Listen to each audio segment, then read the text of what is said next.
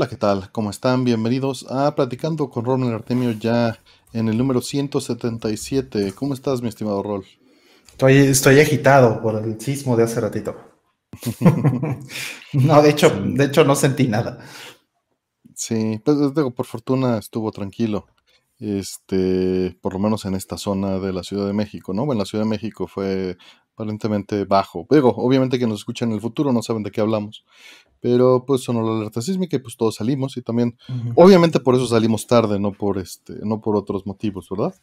Mm, sí, sí, este, sí, sí.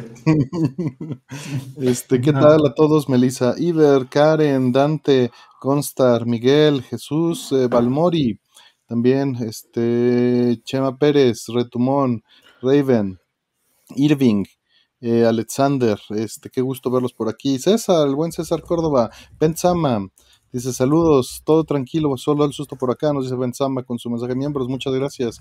Igual, saludos, Alan García Roldán. 6.3, eh, epicentro fue acá en Matías, dice, entonces allá sí se sintió fuerte, Ernesto, mm. pero todos estén bien por allá, porque 6.3 no es poca cosa, nada más poca este, cosa. a la distancia pues ya no, no aplica igual. Solo pasando a saludar, dice, son mi alerta de irme a dormir. Un gustazo y vayan al canal de César. No, no, le creo, es neto. César que es a toda madre y que este, tiene su canal este, hermoso y bueno, enseña pintura al óleo también. Entonces, si a alguien le interesa aprender pintura al óleo con un experto, este, consulten a César Córdoba, por favor. Está su canal y están sus redes. Eh, vayan y chequen. Saludos a Maskman, eh, Charlie, eh, tío Ernie. Y pues bueno, aquí andamos. ¿Qué me cuentas, Rol? ¿Cómo va todo? Pues eh, moviendo cosas, cajas, este, todo, haciendo cambios por todos lados aquí en la casa, este, desmadre, como pueden ver todavía, moviendo cosas. Este, y así va a estar en los siguientes meses. ¿Los siguientes este, años, dijiste? Meses, dije, meses. años, décadas. bueno, sí, eh, sí, nunca voy a acabar, pues, o sea, siendo completamente honesto, pero pues así lo, mínimo, lo, indispensable, yo creo que sí, todos unos necesitos más, ¿no? De estar moviendo cosas y estar, este... es el bueno número 92 que por allá se sintió. El logo es de Neko Milkshake, la cortinilla es de Antonio Luciano, como siempre, el buscador es de Lugerius, Muchísimas gracias, Lugerius. El, este, el, sobre preguntas de Aldo. A Kemi McFly, saludos. Eduardo Linares. Este, pues sí, pues nunca vas a acabar rol, pero bueno, estás empezando. Empezando a acabar, Estoy, sí, sí, sí. Digamos, estoy, pasé a la siguiente etapa, más bien, ¿no? Para ser más, más positivo con eso. Pasé a la siguiente etapa. Entonces, bueno, pues he estado, he estado jugando. Ah, qué bueno, este, eso está muy bien. Sí, sí, Zelda, canijo Zelda, no se acaba nunca. Este, Esta semana no lo toqué. Jugué un ratito este Gradius Gaiden, que, bueno, pues es que tenía mucho tiempo de no, de no tocar el core de PSX de, de, Mister. Entonces dije, ah, pues vamos a darnos un Gradius Gaiden, a ver qué tal, ¿no? Este, lo extrañé un poquito porque como, como jugamos eh, Gradius 4, en, las, en las últimas semanas, pues, eh, y platicamos un poquito de Gradius Gaiden, dije, ah, pues vamos a jugarlo, ¿no? Ya después de haber jugado Gradius 4, regreso a Gradius Gaiden a ver cómo, cómo se siente. Porque es, es interesante, porque el eh, Gradius 4 sí es un juego auténticamente 2.5D, pues, ¿no? O sea, sí, usa gráficas 3D, sí, o sea, es, es, este, es, es muy elaborado en esa parte pero em, a, pesar de que el de PlayStation es como, pues sí, usa hardware 3D, pues está simulando un, look o un, comportamiento de 2D, ¿no? O sea, es, eh, pues es el típico tetro guiñol, ¿no? Eh, texturas haciendo las veces de sprites.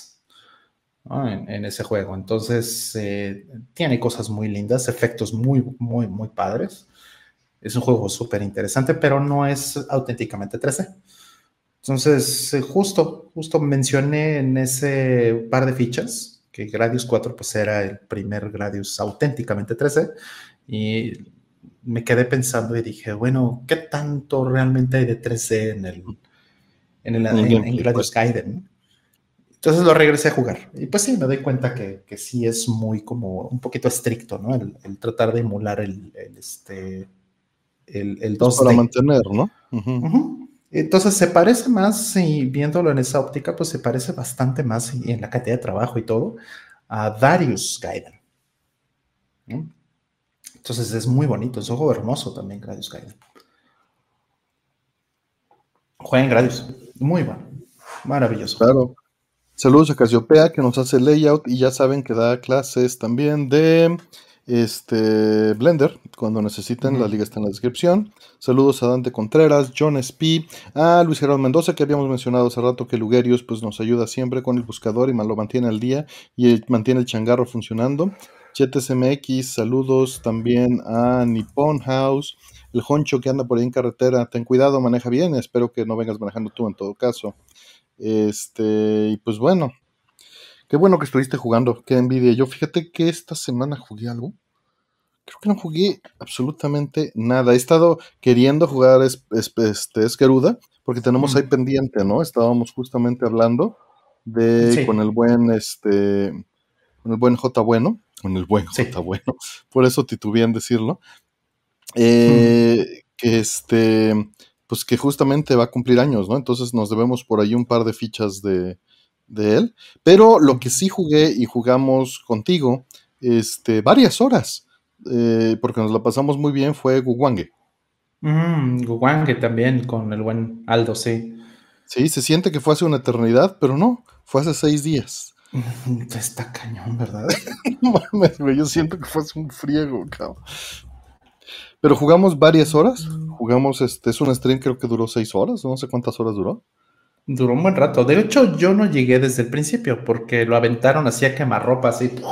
ya dilo, porque Aldo no te invitó. Aldo no me invitó, exactamente. Yo sé que. Yo sé que no me quiere, pero, pero, pero yo lo amo, entonces. Sí. No, fue de, estoy exagerando, duró tres horas 45. Pero la pasamos muy bien. No, realmente, pues ni siquiera estaba pensado. O sea, estábamos platicando. Yo creí que iba a querer ver una película, platicar o algo. Me dijo, pues órale, va. Dije, pues va. Órale. A quemar ropa, órale. A quemar ropa. Y pues no pensamos, nomás lo aventamos así, ¿no? Sí, dije, pues como bien temprano, pues, pues bueno. Este, pero Guanque, qué bonito juego. Qué bonito juego. Lástima que todavía no hay ports. Esperemos que, como dijimos, nos den. Y, y es, me la pasé, se me pasó volando el tiempo. O sea, yo me podía haber seguido jugando más, ¿no? Pero pues sí, ya estábamos cansados, ya estábamos mareados, ¿no? Sí, sí, sí, ya, ya estábamos jugando súper mal, de hecho. Empezamos muy bien, ya sabes, ¿no? Creciendo así, haciendo cada vuelta más, más, este, llegando más lejos, score, la fregada, pero de pronto vas para abajo. Wange, sí, estuvimos jugando Wange. Gran juego.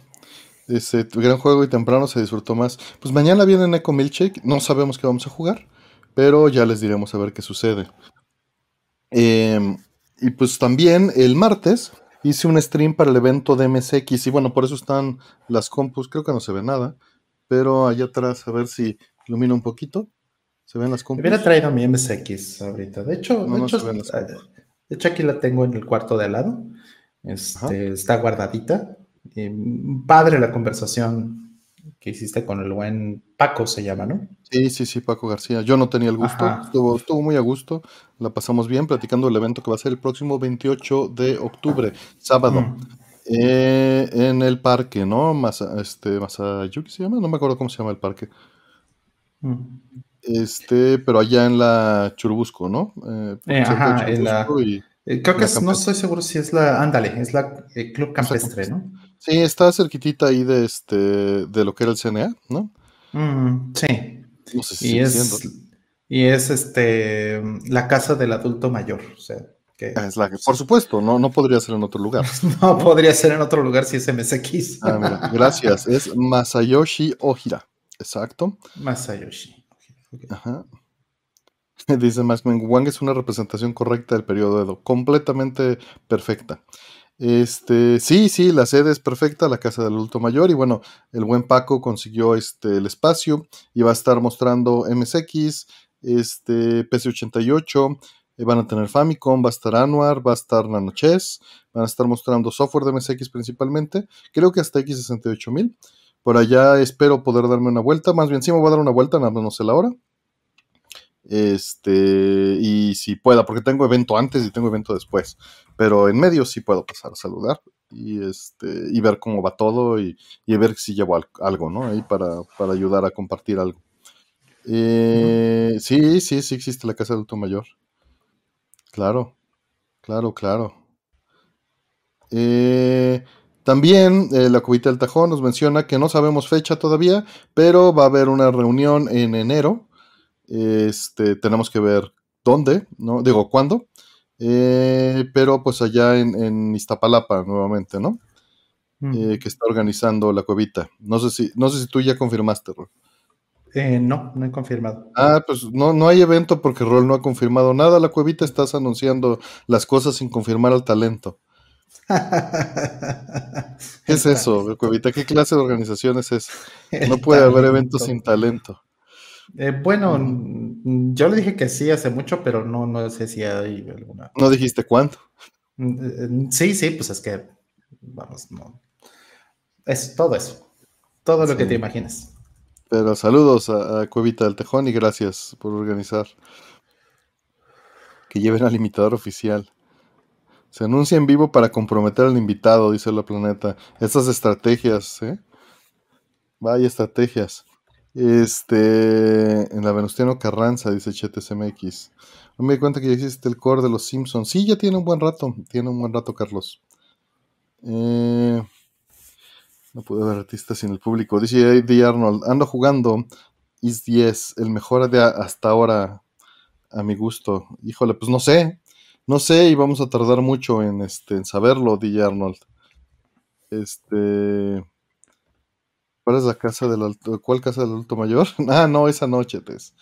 Eh, la, que mencionó, bueno, no sé si es la Venustiano Carranza, pero no, en el parque eh, Masayoshi Ohira. Ok. Eh, saludos, Rubén Bustos. Y bueno, qué padre, Arnold, que ya estás jugando Is 10. Yo no lo he podido comprar y bueno, me sigo esperando pues, a la versión en inglés porque la verdad no estamos en épocas todavía de, derrochar como, como en los viejos tiempos. Ojalá sí. Eh, y será 2024-2025. Yo le he hecho 2024 Navidades. Aquí está, el Parque Masayoshi Ojira. Es la delegación. Ajá, por la estación este, General Anaya. Metro General Anaya, efectivamente. Ah, mira, justo ahí nos dicen, sí. Es la eh, Country Club, la colonia Country Club. Está muy cerca del de, CENART, efectivamente. Exacto. El Centro exacto. De la nueva, de la nueva, hay una nueva cineteca ahí, ¿no? ah, sí, no sabía. Sí. Sí, o sea, es parte de la cineteca misma, pues, pero ya abrieron mm. como otro, otras instalaciones. O sea, creo que lo que era antes el Cinemark, si no me equivoco. Sí, sí, el Cinemark, ese sí. Ahí, ahí vi Inception, fíjate. Y ya, pensar que ya no existe ese. Yo también vi Inception no, creo que no fue ahí. No me acuerdo, pero eh, digo, sí fui muchas veces al cine, pero mm, tal vez fue el mismo, ¿eh? Que vi Inception. Este, que cuáles sí se streamé, streamé 8 y 9. Eh, Yolotol, entonces pues no te sé decir los dos. Mm. Eh, ¿Cuándo vas a ir? El evento del MSX es el 28 de octubre, de 10 a 5. Yo no sé la hora a la que voy a ir. Pero seguro me tengo que ir como a las 3. Y voy a tratar de llegar este, pues lo más temprano que pueda en mm. ese Inter. Eh, por ahí van un par de preguntas, dejen ahorita las contestamos. Eh, no, pues no, nada que ver, hueco, pues así es, este, se llama el metro. Y pues vamos con la primera que viene por acá. Nos dice el buen Benzama 12, dice, maestro Roll, ¿Ya has escuchado tu soundtrack de Xenoblade como se debe? En retrospectiva, ¿qué opinas de esta edición de soundtracks? Eh, pues mira, sí, este, no he acabado de escucharlo todo. Voy en el disco 12, si no me equivoco. O sea, ya voy un poquito más allá de la mitad, porque sí me he tomado el tiempo de escucharlo. Entonces, em, pues había cosas que no venían en, los, los otros soundtracks, entonces pues lo he estado disfrutando más. Eh, sobre todo el, soundtrack del 2, porque en el 2 eh, la expansión, que en, inglés se llamó Torna, este, esa expansión no tenía eh, soundtrack oficial. O sea, nada más estaba ahí en, ya sabes, MP, MP3 pedorro de, Amazon Music o una de estos servicios horribles en, Japón. Y eso es lo único que había. Entonces, pues, pues no, o sea, no gracias. Y ahorita sí, eh, ya está, ¿no? Hay un disco dedicado a, a Torna. Entonces, pues en eso estoy. Ahorita estoy ya en, en Blade Chronicles 2 y disfrutando mucho. Eh, hubo arreglos también de, de Xenoblade Chronicles 1 que, fueron los que se hicieron para, em, para la edición definitiva y la expansión que se llama, este, no me acuerdo cómo se llama, este, algo de feature. Y este, y eso también está, está muy padre. Entonces, pues sí, le he estado dedicando el tiempo, como debe de ser, como bien dices, poquito a poco. Y eh, no he estado, es, es, primero los ripeo, pues, primero lo que hago es que he estado, este, eh, bajando esos discos a, FLAC. Y entonces, pues ya eh, subo al clúster y del clúster ya les hago stream, ¿no? Y ya en, en lossless, ¿no? Entonces, por eso es que no he escuchado también todos, sino que uno por uno los estoy haciendo esto, los escucho, la, la, la, y luego hago eh, esto con lo siguiente, ¿no? Esto porque pues, no, no, no he tenido el tiempo tampoco de sentarme y hacer todo el rip completo. ¿no? Entonces, pues en retrospectiva se me hace que son muy buenos soundtracks, ¿no? En particular el del 1, eh, pues es un juego que tiene ya, que será unos 13 años, es como del 2010. Artemio, este Xenoblade Chronicles. De hecho, es exactamente 2010. Según este. Mm. Yo, yo estaba en Europa y la compré en 2010. Oh, tiene que haber sido 11. Cuando no, 2011. Eh, la compré en 2011. Pero pues era la versión europea, salió en 2010, japonés. Exactamente, salió. Exactamente. Eso juego de 2010 y salió en 2011 en Europa. Efectivamente. Porque era un juego que parecía que nunca lo iban a traer, ¿no? O sea, pasó esta cosa, como le, ¿cómo le llamaban? Este Project, este.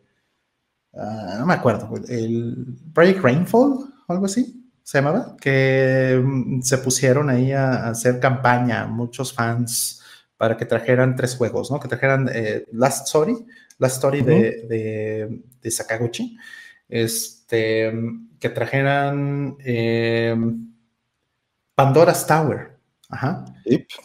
Grandes y juegos. Y Xenoblade Chronicles, y sí, los tres los tuvimos en América y fantásticos los tres juegos, ¿eh? Entonces fue una muy buena época de RPGs para el, para el Wii, ¿no? En particular.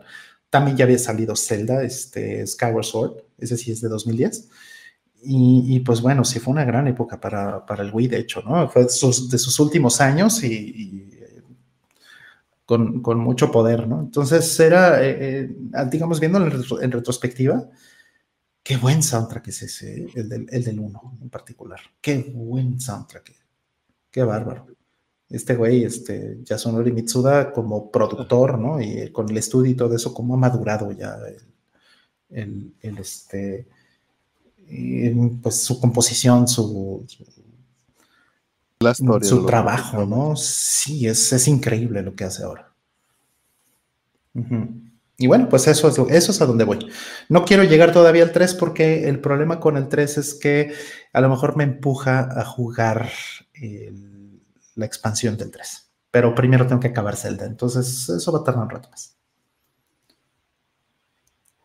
pues bastante. Que se extraña Scorpion. Scorpion está muerto. ¿Qué le vamos a hacer? Bueno, de repente podríamos revivir alguna cosita en otra forma, ¿no? Así como se hizo, por ejemplo, que Artemis pues, se puso a hacer los no context synth y cosas así, pero pues bueno, algo, algo podremos hacer tal vez en algún, algún momento. Pues sí. Ojalá. Ojalá. Ojalá. Y este.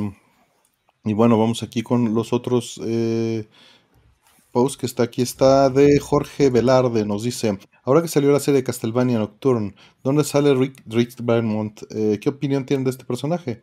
¿Es sus Belmont favoritos? Saludos. Richter. Pues mira, Richter le tengo cariño por este Rondo, ¿no? Evidentemente, aunque lo conocí originalmente por, eh, por este Symphony, ¿no?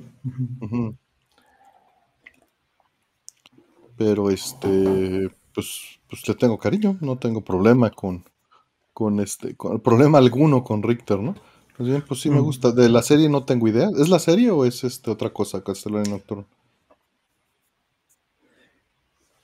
No tengo idea de qué mm. sea. A ver. Ignorancia. Castlevania Nocturne. Pregúntale eh, ChatGPT. Es una serie animada, ok. Va. Entonces, bueno, no estaba tan perdido. Eh, Nocturne es esta cosa que es este, la de. ¿La de Netflix? ¿Mm? Este sí, sí, eso es. Pero es la, de Netflix de hace unos años, la que es como. No, parece que es algo nuevo, no sé. Ah, mira, no, esa no la he visto. Es que, pues, la, de hace unos años es como. Eh, como Twilight, ¿no? Pero nada más le plancharon ahí los nombres de los monos. Está horrible, pero esta no, no, esta no, no sé nada. Es nueva, que es la quinta temporada, dicen, que está basada en Richter. Ah. O sea, mismos escritores, misma cosa, mismo todo. No tengo la más remota idea. Eh. Debe ser como. No, gracias. Sí, no. Eh, Critiqué muchísimo en su momento el, tiempo que perdí viendo la, primera temporada o, o, como sea que le llamen ahora, ¿no? Porque ya ves que sacan dos episodios y eso es primera temporada y sacan medio episodio y eso es segunda temporada y después otros diez y ya es tercera temporada. ¿no? No sé qué hayan hecho aquí. Pues hay opiniones encontradas por ahí en este en el chat. Unos dicen que es el mismo guionista, otros dicen que lo corrieron, que no está tan chido, que está igual, que bueno. Los pues, de Richter dicen que el dibujo está horrible. Pues cada vez me suena menos. Eh, digo, tengo un sesgo ahí y estoy agarrando nomás comentarios negativos, yo creo. Mira, siendo, siendo completamente honesto, sin, sin poner mis mi, disgusto enfrente, yo creo que fue una muy mala decisión de negocio eh, usar este, una franquicia como Castlevania para, para este guion y este empuje y todo esto. Yo creo que fue una muy mala decisión de negocio. Hubieran comprado una licencia como Twilight para hacer exactamente lo mismo y plancharle encima a los personajes con ese mismo. Y te hubieran sacado Konami un juego de Twilight en el universo Castlevania. Eh, eso hubiera sido mucho más redituable, sin duda, mucho más rentable. Segurísimo hubiera sido una mucha mejor decisión de negocio que usar Castlevania. O sea, porque ¿para quién es esta cosa? O sea, los fans, muchos fans, yo incluido, pues la odiamos.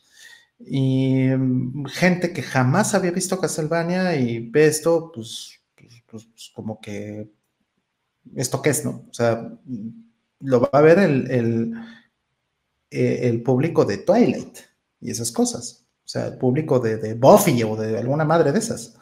No el público de Castlevania. Ah, Buffy está chido, espérate. no me lo compares con esto. pues, pues mira, yo lo veo igualito. Entonces, y yo creo que es para la misma. O sea, ¿sí has visto Buffy? Eh, como cinco segundos, ¿eh? Ok. Sí, sí, sí, sí. sí, horror. No me gusta nada, yo creo que se, me hace bastante... Ahorita, por lo que acaban de decir ahí, podríamos decir Cinda, his face black, his eyes red. Los que, los que han visto Next Generation me van a entender. Ajá. Dice este Alejandra Mencha, hola a todos, soy nueva, dice.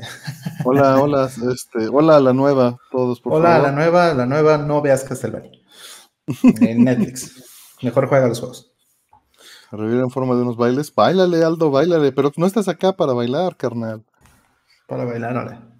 Sí, sí, sí. Eh, dice Sabrina, sí estaba bien, dice Valmori. Eh, pero es horrible Castlevania, dicen. Es una buena mm, serie, pero es una horrible Castlevania. Eh, y, justo, justo, es eso. O sea, como, como Castlevania, yo digo, es que esto está. O sea, no. Hubieran hecho una. Le planchan la licencia de Buffy, pues. Y es para el público de Buffy. Y pues yo creo que para ese público está bien.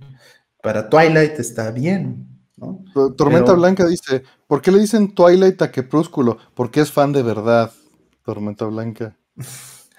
Es porque le dicen Twilight a Crepúsculo. Ni siquiera sabía que se llamaba Crepúsculo en español. Ahora lo sabes. Digo, evidentemente se tendría que llamar así, pero bueno, le podrían haber puesto este eh, vampiros asesinos, vampiro eh, estaca mortal, ¿no? Alguna cosa le podrían haber puesto a la, peli en español, ¿verdad? Saludos, Oliver. Buenas noches. Toilet uh todos pensamos eso, probablemente. ¿Qué cuántos, ¿Qué cuánto has visto Toilet? Que si más que, que Castlevania o no. Eh, yo creo que sí, porque mm, este. ¿Te llevaron? sí, claro, me llevaron. Mm. Efectivamente. Me dormí, pero me llevaron. Está bien, está bien. Y Siguiente. ay, güey. Pero bueno, dale. Vampiros el romance, dicen. Exacto, sí, sí. O caso del amor. ándale, ándale, sí, este. Amor de noche, no sé, ¿no? Ah, pero no fuera Darkstalkers, ahí estarías. Ah, no, bueno, espérate. No, no, espérate, espérate. Morrigan. Es lo único que tengo que decirte. Morrigan. Este siguiente dice Edgar Holguín. Muchas gracias, Edgar. Dice: Recién me llegó Dodon Pachi para Switch. ¿Algún consejo? Juégalo. Juégalo, dale. Este, supongo que es Daifukatsu, este, Resurrection. Este, juégalo, este, diviértete. Eh, yo lo pongo en Strong. Este, escoge la nave que te guste más. Pruébalas, todas son muy distintas. Y dale, es, es un juego, eh, Dodonpachi Resurrection Daifukatsu. Es una variante de Dodonpachi que me parece particularmente invigorante o, amable eh, por el cancel, ¿no? O sea, cancelas las balas y y eso lo hace amigable. Trata de jugar bastante a utilizar el, este, el ¿cómo se llama? El hyper, ¿no? Cuando entras en modo hyper, todo el juego sube de, de, nivel, eh, pero también sube tu defensa. Y puedes poner a cancelar los láseres y las balas. Entonces, y hay muchísimos secretos, muchísimos. Es divertidísimo. Dale. No, no ha salido este un par de fichas de Daifukatsu. Tiene como siete años que no lo juego. Tengo un póster de Daifukatsu ahí en la entrada de la casa. Que, que me gusta. Me gusta bastante. No, está padrísimo, sí. La waifu ahí. Ajá, que dice, este, Dareka Watashi Otomete o algo así dice, ¿no? Exacto, ¿quién me va a detener? Ajá, alguien deténgame. Y ahora, ¿quién me detendrá? alguien deténgame, por favor. Ajá, dale. Eh, pues bueno, eh, ¿algo más que le quieras decir de Don Pachi? Pues em, creo que nada más salió en Switch, ¿verdad? Hasta ahora, por lo menos. Sí, sí, bueno, están las versiones de 360, ¿no? Estamos obviando. No, no, no, claro, claro. Me refiero a esta versión que salió de Deluxe. Sí, y no es, no es Me hubiera gustado comprarla, eventualmente lo haré. sí, ojalá salga para PlayStation 4, pero pues la ventaja que tiene es increíble en Switch, pues es que pues es portátil, ¿no? Y que puedes ponerlo en con tu flip grip o cómo se llama flip grip, ¿no?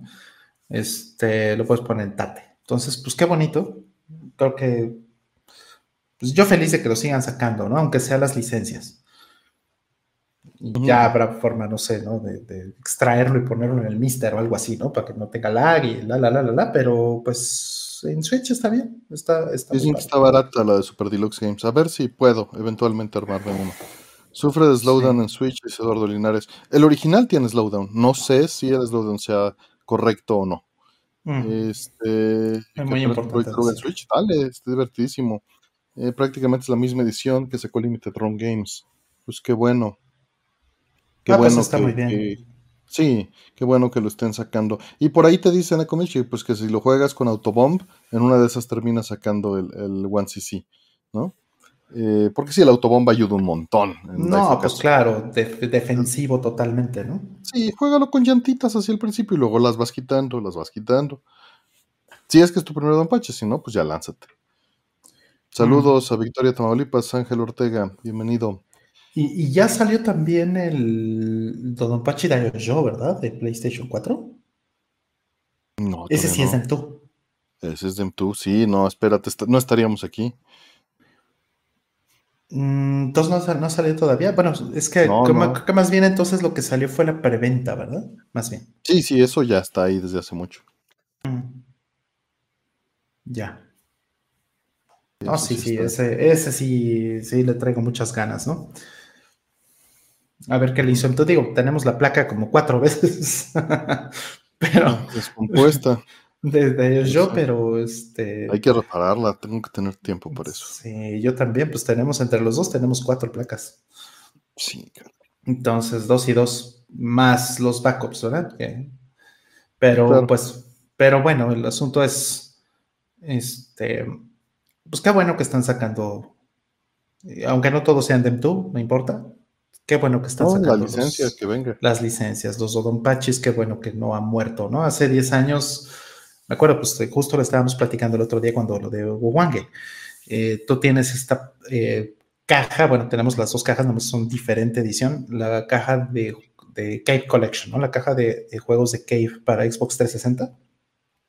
Y hace 10 años decíamos que posiblemente era lo último que íbamos a ver de Cave, ¿no? Estamos un poco deprimidos diciendo, pues es que se, llama Kan, ¿no? Que pues es el kanji de Kan, básicamente de, se acabó y, este y pensábamos que que pues eso ya era como la despedida de, de Cave, ¿no? Y, bueno, pues Dodonpachi bueno, más bien M2 fue el que, el, que revivió un poquito a Dodonpachi, ¿no? Y está reviviendo todas estas franquicias. Esta, esta es la primera entrega de, de Dodonpachi de, de, M2, ¿no? Sí, digo, no es el primer Dodonpachi que sale porque ya salió también el, el, de, el de Switch, que es el que acaban de decir, Daifukatsu. Pero, pero, pues qué padre, ¿no? Qué padre que estén reviviendo esas cosas que no se hayan quedado ahí muertas, ¿no? A pesar de que efectivamente hace 10 años Cave mismo ya, no ya, ya dejó de publicar.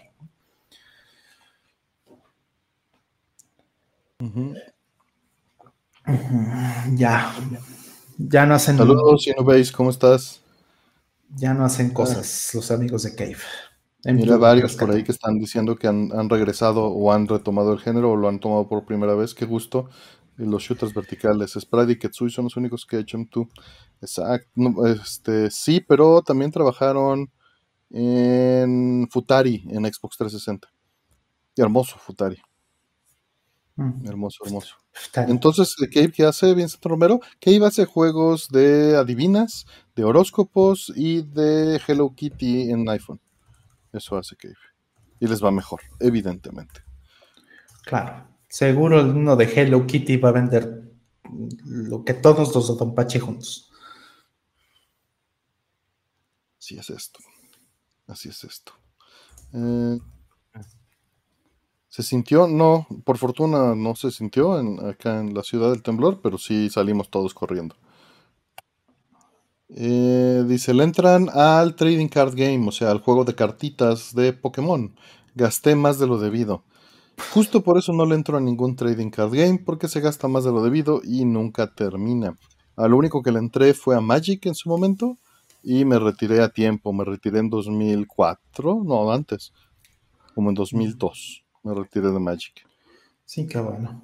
Estuve muy enviciado y ya después me di cuenta y dije, no, hasta aquí. Puse mi línea y dije, mejor placas arcade es más barato y, y este y termino más rápido. Mm, claro. Claro, hablando de eso, justo estaba viendo la lista de eh, los juegos de Cave en los últimos 10 años.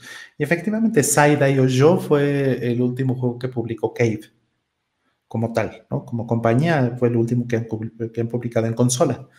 Entonces, a partir de eso, sus juegos los han publicado otros, ¿no? Está que son los que han publicado en Steam, está M2, está Livewire y City Connection, que son estos últimos y mira, ah, este Aldo se queja y dice, seguro están ganando más burlándose de que acepte, este, aseveré algo que no tiene sustento. Y no, hubo un estudio de Electric Underground donde mostró este, que justamente estaban ganando más.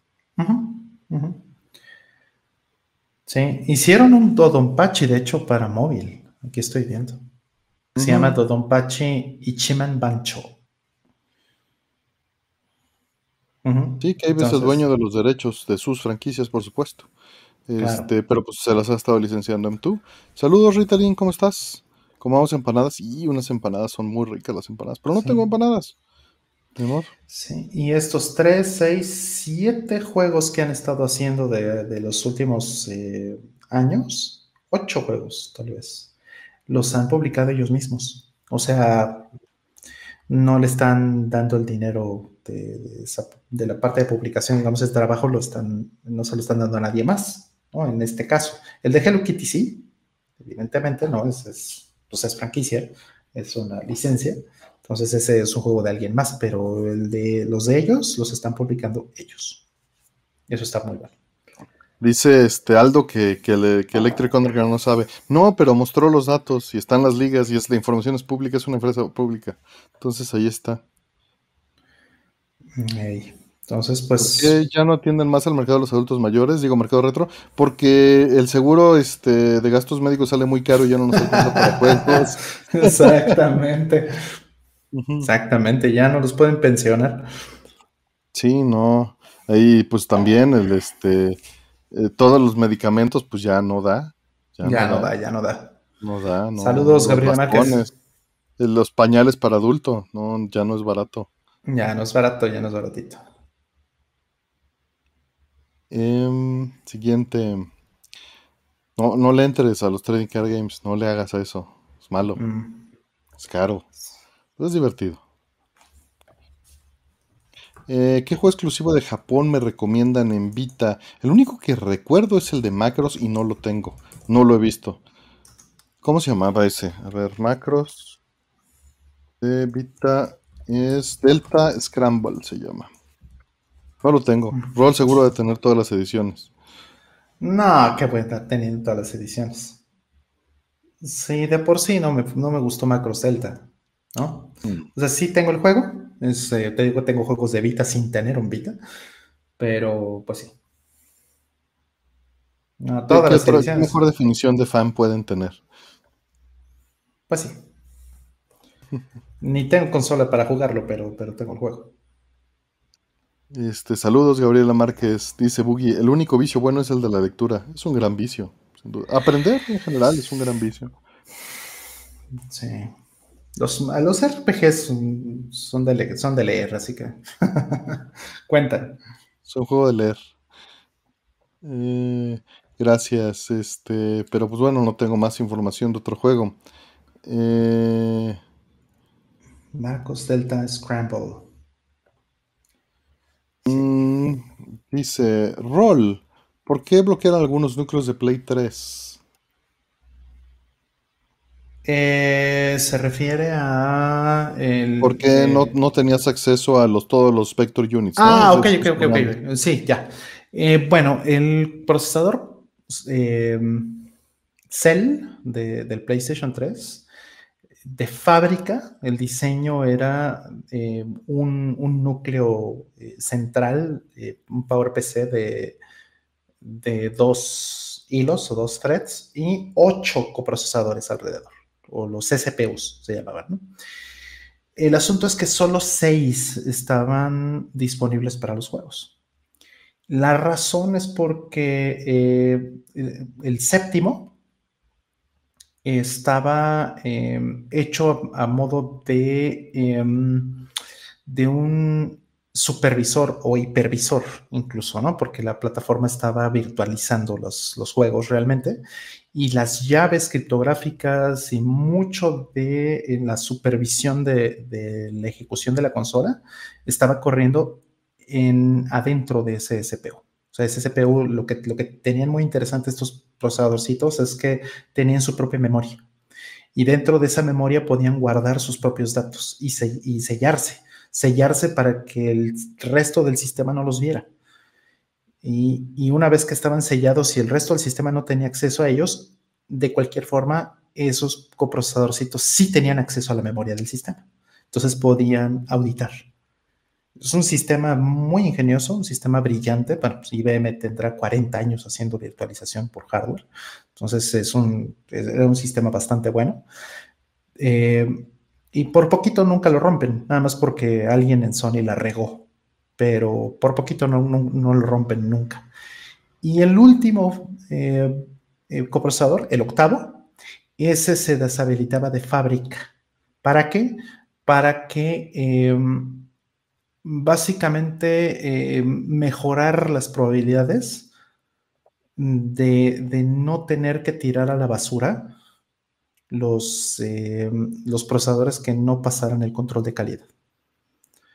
Entonces, con eso mejoraban eh, los costos. O sea, porque si, un procesador, pues en el momento en que lo hacen, el proceso litográfico de, hacer un procesador con luz ultravioleta y todo lo que le llaman el sustrato, y etcétera, eh, todo eso puede eh, no funcionar bien si el material, la materia prima, la, oblea, ¿no? El, wafer, esta cosa no tiene este, el material lo suficientemente puro entonces va a haber eh, chips que no eh, pasen el control de calidad. Entonces esos chips se tienen que tirar a la basura. ¿Qué es lo que hacía Sony en ese momento? Decir, bueno, pues a ver, si le deshabilito un coprocesador, entonces tengo mayores probabilidades de que si sale una, este, un, un problema, un defecto de fabricación en las pruebas, Simplemente ese es el que deshabilito y los otros siete tienen mayor posibilidad de, estar bien. Y pues eso mejoró los costos de, la consola porque no tenía que tirar a la basura tantos CPUs. Entonces, em, lo puedes habilitar. Hoy día lo puedes volver a habilitar, el octavo, pero eh, básicamente te tiene que, bueno, esto es en los primeros modelos de PlayStation 3 nada más, te tienes que sacar la lotería básicamente. Porque en efecto, si tratas de habilitar el octavo y no funciona bien, la consola te puede crashear o te puede funcionar de manera errática o cualquier cosa. Entonces, em, en los modelos subsecuentes de PlayStation 3, si lo habilitas, tienes una probabilidad muy alta, mucho más alta de que, de que funcione la primera. Y entonces, pues ya se le ponía Homebrew, se le ponía Linux, se le ponían cosas a, consolas más nuevas de PlayStation 3 y, y funciona mucho mejor. Pero esa es la razón principal. Fabricación, número uno, y dos, el hipervisor que tenía el PlayStation 3. Vientos. Gracias, Ron. Dice José Manuel, hablando Castlevania, recientemente pedí mi Portrait of Ruin. Era mi favorito y me dolió mucho. ¿Alguna vez les pasó? Sí, sí, lo volvieron a comprar. Fíjate, a mí me pasó algo que creo que creo que sí conté aquí alguna vez, o no sé si fue aquí o en Score. Pero mm, la primera vez que fui a Japón, este, mm, me dieron poquito tiempo porque íbamos a salir de Tokio. Íbamos a ir a, este, a una parte al sur de, de Osaka. Y entonces tuve poquito tiempo la primera vez que fui a Akihabara, solamente unas horas. Y pues llegué a Quijabara, este, pues se abrió el mundo así, pues imagínense, este, 1997, ¿no? Este, Street Fighter 03, ¿no? Este, Street Fighter 3, eh, o sea, un montón de cosas, ¿no? Increíbles. Y me volví loco, obviamente, empecé a comprar todo lo que se me puso enfrente y compré algunos Laserdiscs. Entonces compré un Laserdisc que era este, de Ghibli. Eran unos cortos de este. Eran unos cortos de un disco de cortos de Ghibli. Y pues traía yo así las, las bolsas, ¿no? Entonces me tuve ya después que salir y, dije, no, pues es que ya tengo que ir al hotel porque tengo que ir a hacer mi maleta y nos tenemos que ir ya. Entonces en el último minuto pues salí corriendo con todas las bolsas, me subí al metro y pues ya llegué y todo, ¿no? Pero llegando al metro me di cuenta que eh, la bolsa donde tenía ese laser disc de Ghibli se había roto por abajo. Entonces en, alguna, en algún momento corriendo aventé por ahí el, el, este, el Laserdisc de Ghibli. Pues me dolió muchísimo. Entonces, eh, pues ya no había, lo traté de buscar después y bueno, no lo volví a encontrar hasta años después. Y ya años después ya dije, ahora sí me lo doy, venga. Mucho más barato, curiosamente, porque pues ya nadie quería los Laserdiscs, pero eh, me lo volví a dar. Entonces, es, eh, ese tipo de cosas duele mucho, pero por fortuna, si las puedes volver a conseguir, pues qué mejor. Sí, también eso significaría que sí tuviste algún apego, ¿no? Algún valor. Y pues si no, pues a dejarlo ir, ¿no?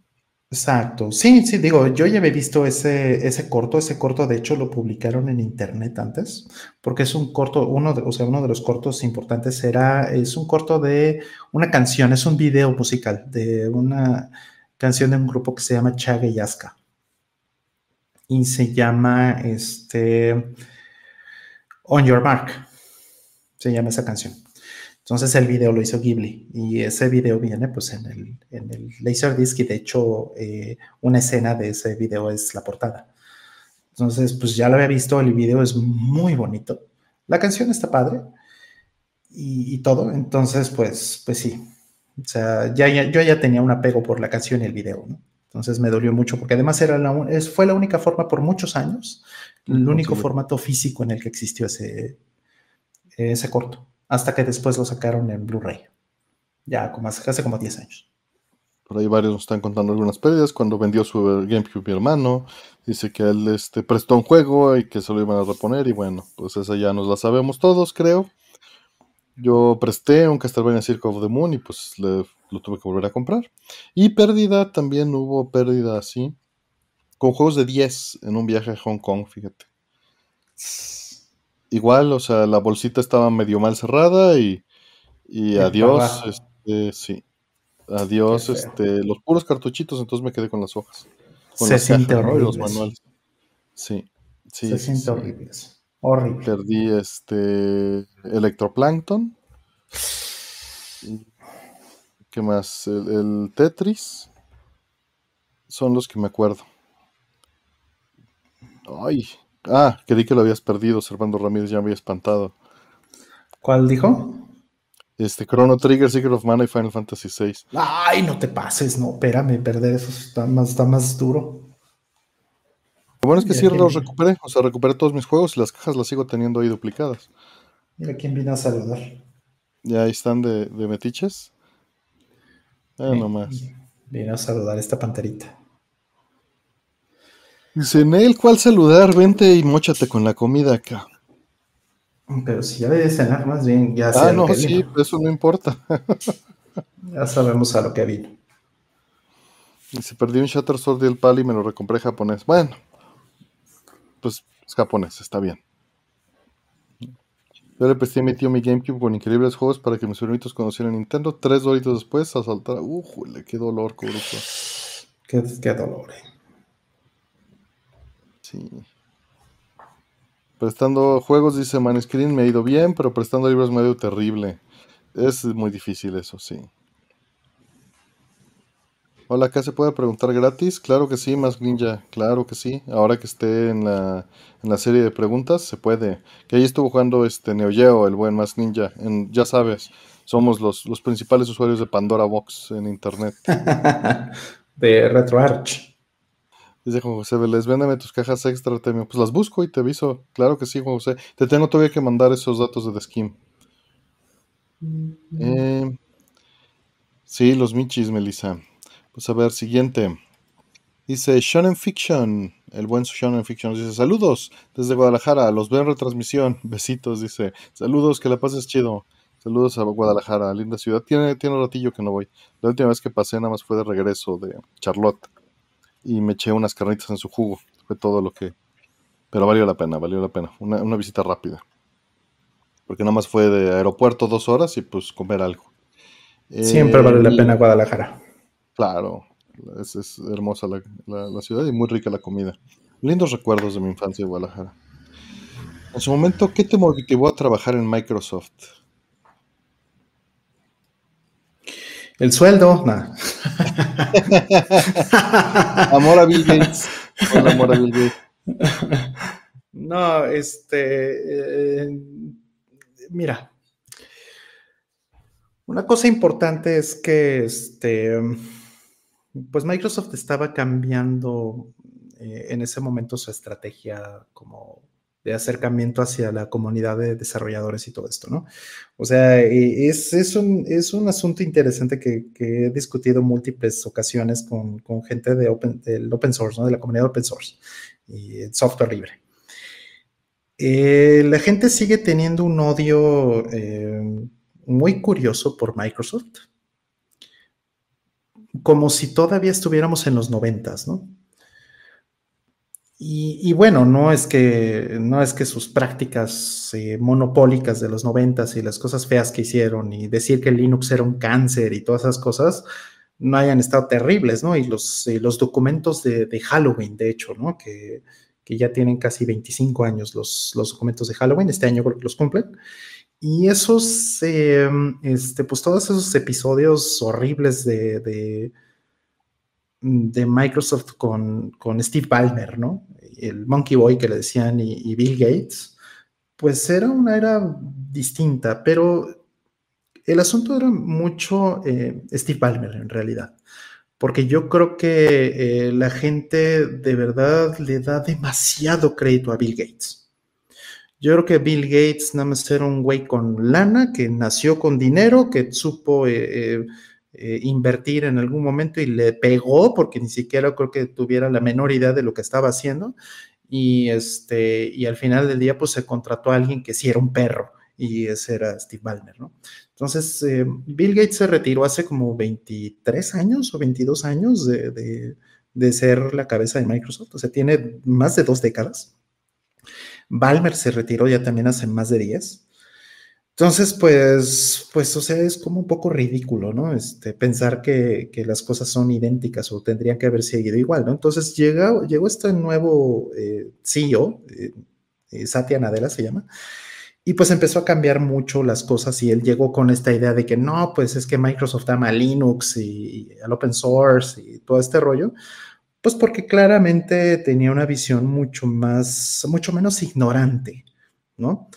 respecto de, del negocio, ¿no? A Bill Gates, una de las cosas que más me burlo de, la figura de, Bill Gates, que la gente idolatra de una manera ridícula, es, em, es, está plasmada muy bien en su libro. Él escribió un libro en los noventas que si lo lees hoy, es un libro repleto de estupideces, porque según era su visión del mundo hacia el futuro y tal cosa, y era una visión ignorante. Y los documentos de Halloween eran, demostraban exactamente eso, una carencia de visión, una ignorancia muy grande de tecnología y de, lo que realmente estaba sucediendo en el mundo, ¿no? Igualmente con respecto al open source. Entonces, ya para contestar la pregunta, este amigo de mm, Satya Nadella, que bueno, pues, lo conocí incluso, eh, es una persona que trae, que trae completamente otras ideas, ¿no? Entonces, eh, pues, eh, desde que se fue Valmer y, entró este vato, Microsoft ha crecido, no sé, como 10 veces o, algo así, ¿no? No quiere decir que yo esté de acuerdo con todas sus prácticas y con todas las cosas. De hecho, hay muy pocos productos de Microsoft que yo realmente respeto. En particular uno que yo respeto profundamente, que es el Microsoft Mouse, ¿no? Pero... Ah, es una eh, maravilla. El Microsoft Mouse, sí, sí, era muy, que ya lo dejaron de hacer, de hecho, este año lo acaban de, descontinuar, ya no van a producir más eh, ratones, los amigos de Microsoft. Entonces, bueno, eh, todo eso es importante porque todo eso pues fue como la antesala de que ellos trataran, de que Microsoft tratara de acercarse a la comunidad del software libre y a la comunidad del open source. Y es la razón por la que me hablaron a mí. Fue así como de, a ver, tú, pues tú tú puedes ser este vocero, ¿no? Tú puedes ser este puente entre las comunidades, tal, tal, tal, porque al final del día algo que Microsoft sí va a tener y siempre ha tenido es dinero en los bolsillos. Entonces, que puede servir para una buena causa, que puede servir para fondear, que puede servir para, contribuir en, en, el open source, ¿no? Entonces dije, bueno, si a mí no me van a obligar a usar productos de Microsoft, y, o bien, pues si me van a dar un Microsoft Mouse, y, todo lo que voy a hacer va a estar, voy a estar usando puro open source, puro software libre. Mi estrategia va a ser completamente basada en Linux, porque además Azure, ¿no? La nube de Microsoft, que realmente hoy día es el negocio de Microsoft, es eh, que ya no es Office, ya no es Windows, ni al Xbox, ni ninguna de esas cosas son realmente negocios, eh, los negocios puntuales de, de, Microsoft. Su dinero está eh, en una grandísima medida en Azure. Azure tiene 75, 80%, quizás más por ciento, eh, Linux corriendo ahí, ¿no? O sea, es mucho más Linux que Windows en su negocio más importante. Entonces, eso te dice, todas esas cosas te dicen mucho. Entonces, cuando llegaron y, yo vi todos estos datos que estoy mencionándoles, pues todo esto tiene un peso. Y dije, bueno, ¿habrá algo que pueda ser interesante aquí adentro? Entonces hubo por ahí también un tema que hoy ya se los puedo contar, que es que eh, iba a existir esta cosa que se llama WSL, que es un kernel de Linux adentro de Windows. Oh, eso, desde mi punto de vista, eso es algo increíble, ¿no? Que Microsoft haga un kernel de Linux y lo meta dentro de Windows. Eso me parece fantástico, ¿no? Desde muchos puntos de vista. Yo lo que dije, bueno, pues voy a infectar lo más posible a Microsoft de software libre y de open source, ¿no? ¿Para qué? Pues porque al final del día esto nos va a convenir y nos va a beneficiar a todos. Y, también ya no es el villano Disney. Los villanos, si quieren un villano Disney, tendrían que ir a, a, voltear a ver a Amazon, tendrían que voltear a ver a Google, tendrían que voltear a ver a otras compañías que están contribuyendo muchísimo menos, ¿no? que son casi, casi enemigas prácticamente del open source, que son alérgicas al open source, ¿no? Entonces, pues, combinando todo eso, pues dije, bueno, pues vamos a probarlo. Tal vez es una forma interesante de, ver este nuevo mundo y también, pues, de aprender un poquito en el lado oscuro de la fuerza, ¿no? Y, bueno, no puedo decir que, mi experiencia ha sido de todo satisfactoria, pero, pero aprendí muchísimo. Aprendí muchísimo más y pues eh, Hoy día ya no tienen esa misma estrategia, la pandemia lo mató todo, básicamente. Entonces, eh, ya, no, ya no tienen esa misma estrategia que tenían. Sin embargo, bueno, lo que sí se queda es todo lo que les dije, ochenta y tantos por ciento, no sé cuál, qué porcentaje altísimo de Azure es Linux, y es la realidad. Entonces, gracias. Y bueno, a ver, este, en resumen, Steve Jobs este, o Bill Gates. Eh, yo creo que, mira, si quieres un auténtico hijo de la chingada, tienes que voltear a ver Steve Jobs. Bill Gates es un pasguato, la verdad. Simplemente es un güey que nació con dinero y le dieron, su familia le dio dinero y, compró algo que resultó valioso. Listo. No es el caso de, de Steve Jobs. Ese güey sí explotó a Steve Bosnia, que ese güey sí hizo su desmadre, hizo muchísimas cosas muy diferentes. Bien, siguiente. Em, dice Metal Gear favorito y por qué Twin Snakes no gusta. Este Metal Gear favorito es una pregunta difícil. Eh, y pues cada vez que me pregunto voy a responder distinto, pero por razones distintas, mis tres favoritos son Metal Gear 2, Metal Gear Solid 1 y Metal Gear Solid 3. Digo, este 2. Por razones distintas cada uno. Son los, los tres que más valoro. Mm. Eh, ¿Por qué Twin Snakes no gustó?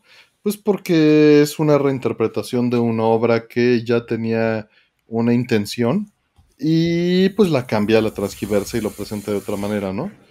Eh, rompe el gameplay, eh, cambia la presentación de los personajes, cambia la actuación de voz, cambia la traducción, cambia la música, y pues no. No, no, o sea, no creo que, o por lo menos en el purismo de, un Artemio que no estaba tan viejo, era, me gustaría que más gente conozca Metal Gear Solid, pero no así.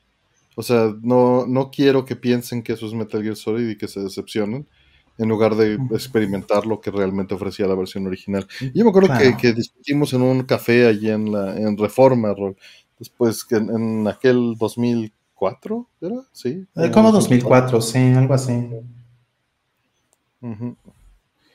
Sí, mira, yo creo que, que, hay muchas cosas que están incomprendidas de, Twin Snakes. Y una de las cosas más importantes aquí es que eh, el error más grande que tal vez pudo haber cometido Nintendo, y, e incluso Kojima, Kojima mismo, porque Kojima tuvo la culpa de Twin Snakes. Kojima lo dice y lo acepta y, salió con este güey, con Kitamura, ¿no? Yuhei Kitamura, con el director que, de las escenas de acción de, Twin Snakes, burlándose y riéndose y diciendo, ah, jaja, mira estas pendejadas que hicimos, jaja, ¿no? o sea, hacen muchas cosas eh, como eh, eh, riéndose de sus propios chistes, Pero la razón es porque Kitamura pues era un, director japonés que, estaba muy vigente en ese momento, un director de cine, pero de un cine japonés que, que de hecho ya no existe. Es un cine que, que tuvo su momento, pero que no trascendió. Y una de las razones por las que no trascendió, y lo mismo le pasa a Twin Snakes, es porque no es fácil o quizás es imposible eh, exportarlo efectivamente. O sea, el público de Twin Snakes es japonés, no puede ser de otro país, porque el lenguaje que usa, eh, el lenguaje cinematográfico de Kitamura es para japoneses, porque es un rollo muy teatral, es un rollo que viene mucho del teatro kabuki, el no y todas esas cosas y, es súper exagerado, eh, es, algo es algo que las audiencias que no son japonesas no estamos acostumbrados. Y entonces si volteas a ver Twin Snakes sin esos ojos de, teatro japonés, te parece un pedazo de mierda. Precisamente porque además rompe con la intención original, como bien decía Artemio, ¿no? Es, es muy malo en ese sentido. Pero bueno, si te sales tantito de, decir, a ver, vamos a dejar de juzgarlo por, lo que es la obra original y vamos a, a juzgarlo por sus propios méritos, pues entonces dices, bueno, primero para quién es, pues para japoneses, ¿no? Entonces, si lo ves desde esa óptica, dices, bueno, pues este güey entiendo qué es lo que quería hacer. Quería proponer como, como este es el este es el, este, el cine de acción eh, japonés para el mundo, ¿no? Muy al estilo Kojima, ¿no? Este es mi rollo y lo quiero exponer al mundo y quiero que, el mundo lo vea y a ver si me aprecia por esto, ¿no? Entonces, en ese sentido es bastante experimental, pero pues sí, sí creo que le hizo mucho daño al final a la franquicia, ¿no? Precisamente por eso, porque juegan con fuego de una manera que no tenía que haber sido. Y, tal vez si no se lo hubieran tomado en serio, eh, o sea, bueno, es que chistoso, porque ellos se están burlando, ¿no? Este Kojima y, Kitamura se están burlando en, estas entrevistas y estos videos donde, donde hablan de esto, se están burlando. Pero el juego se toma a sí mismo muy en serio. Y eso es un error, yo creo que Rafael. Yo creo que si lo hubieran hecho comedia, o sea, honesta, y no comedia involuntaria, habría sido un mucho mejor juego y lo habría apreciado mucho más la gente, ¿no? Pero ahorita lo volteas a ver incluso ya después de 20 años casi que tiene, lo volteas a ver y bueno, envejeció mucho peor de lo que te imaginas, ¿no? Ahora, tiene una parte que sí me gusta mucho, sí lo tengo que decir, y es la madriza de Gray Fox con el Metal Gear Rex. Esa parte sí está padre. La surfeada en el misil, no te hagas. No, güey, no, no, no. O sea, pues es Konami, güey, eso lo sacaron de contra, yo creo. Shatter Soldier. No, ese, eh, cuando están en el misil es desde eh, Contra 3. Y contra 3, Sí, pero bueno, no sé. Eh, de hecho, tú y yo tenemos que ver esa película, Temio, tenemos que ver esa peli. De verdad, yo creo que sí te va a gustar y a lo mejor hasta, hasta te va a permitir entender un poquito mejor Twin Snakes. Este, es una peli que les recomiendo a todos de, este director que se llama Asumi. Asumi, que es una chica, este, una chica eh, samurai. Y, pues, o sea, con efectos piterísimos de el Japón de los 2000 este, ridícula en muchos sentidos, ¿no? Pero, pero es muy divertida por eso. Porque es así para que veas, no se toma en serio a sí misma. Ok. Y eso está muy padre. Tú y yo deberíamos de ver esa película. Es, Hay que es buena, luego. Asumi. Sí, nada más que no ha salido en Blu-ray, fíjate. Entonces, bueno. En fin, eso, eso es lo, que, lo mejor que puedo decir de, de, Twin, Snakes, pero pues, pues sí, no, no, no merece estar mezclada con los demás, eh, con las demás versiones de, nada de Metal Gear Solid. Francamente. Pero hay pregunta de, Star Trek Generation que si se pone bueno después de que salió ver en la tercera temporada. Pues mira, desde la segunda, o sea, en la primera todavía hay buenos episodios, en la segunda ya está encontrando su espacio y se pone muy buena de la tercera en adelante, sí. Mm. O sea, ya pasaste los peores episodios, excepto el último de la segunda temporada. Mm. Porque es un, este, es un capítulo de anime, de esos de, este, de resumen. Entonces te lo puede, ese, ese ignóralo, es basura, porque fue por una huelga de escritores. Em, ya no me acordaba, dice Cari de que este, Kojima sale, sí es cierto, Kojima sale en Azumi. O sea, sale ahí este, de, caminando. Kojima. Le encanta, pues le traba todo eso, le encanta. Le encanta. Le encanta lo hip. Es que si te crees ese mame de Kojima, o sea, pues, pues está, está padre. Pero, pero no, si lo quieres ver con un ojo crítico, Twin Snake sí se va a la chingada horrible. A ver, última del bloque dice, ya voy en la segunda temporada de Star Trek Generation, eso es todo. Bueno, pues ahí está y este y sí, sí, o sea, no, la primera no es mala, nada más todavía no tiene carácter, todavía no tiene las líneas bien definidas. La segunda las empieza a definir más. Eh, creo que ya hay buenos episodios en la segunda temporada, hay varios buenos episodios muy relevantes. Eh, ya tienes buena dirección, nada más el último episodio pues es, es malo y unos, uno que otro no excelentes, y ya después se levanta bastante. Entonces estás bien con Next Generation, que justamente pues yo vi este, un par de episodios esta semana. Eh, sí, la de Big Box de Kojima, la actriz de Asumi. Ah, pues eres tú. Sí, es que dicen que la actriz hizo un desnudo, la actriz de, la actriz de Izumi, de Asumi, perdón, Así como, ah, caray, no sabía. Eh, dicen Metal Gear de por sí es raro, pero Twin Snakes sí. Es que sí tiene su propio balance. Más bien, vamos a ser muy específicos. Eh, sea bueno o sea malo, Metal Gear es una obra de un autor con un mensaje y con todas las eh, particularidades de la personalidad del autor, ¿no? Obviamente no es de un juego, no es de una persona el juego, pero está dirigido por. Y Twin Snakes, pues es una reinterpretación por otro autor, ¿no? De una obra ajena. Y pues eso ya, ya ahí ya tienes este, no que sea malo, remezclar y todo, pero, pero yo sí me quedo con las obras originales en general. Hay, hay casos en los que eso sale mejor que la obra original, ¿no? Pero son contados. Sí, sí, o sea, aquí el, el error es ese, ¿no? El error es eh, este, que no debieron haberle hecho eso específicamente Metal Gear Solid. Yo creo que Kojima y, Kitamura debieron haber hecho algo juntos, ¿sí? Eh, haciendo honor al, mame, pues, porque pues, ellos sí, se ve que se divierten haciendo esas pendejadas, pero, pero tendría que haber hecho algo nuevo. Eso habría estado bien.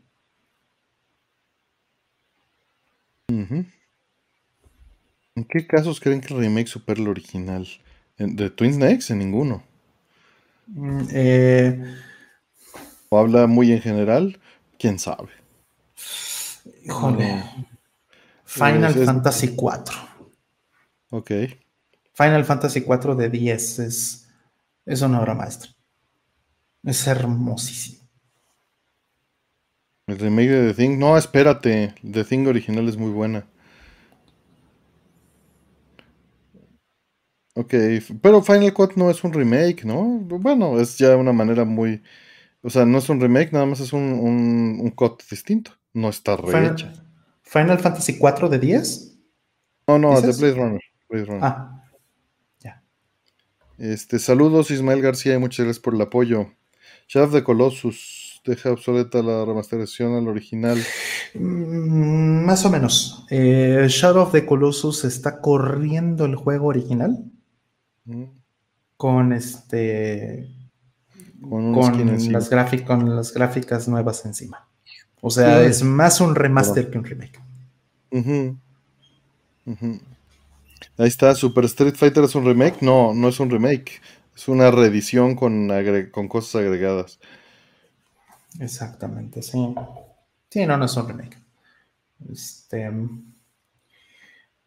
Sí, no. Superar al original está muy difícil. Yo creo que, en mi opinión, solo Final Fantasy IV.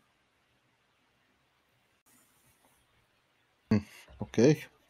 Pues bien, vamos a abrir preguntas. ¿Te parece, Rol? Vale, vale. Y vamos acá. Modo slow. Y siete preguntas de 14. Ya pueden entrar las preguntas. Adelante.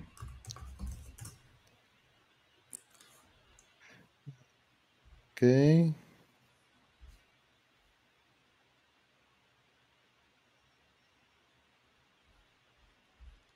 Muchas gracias, Omar. Ahorita contestamos.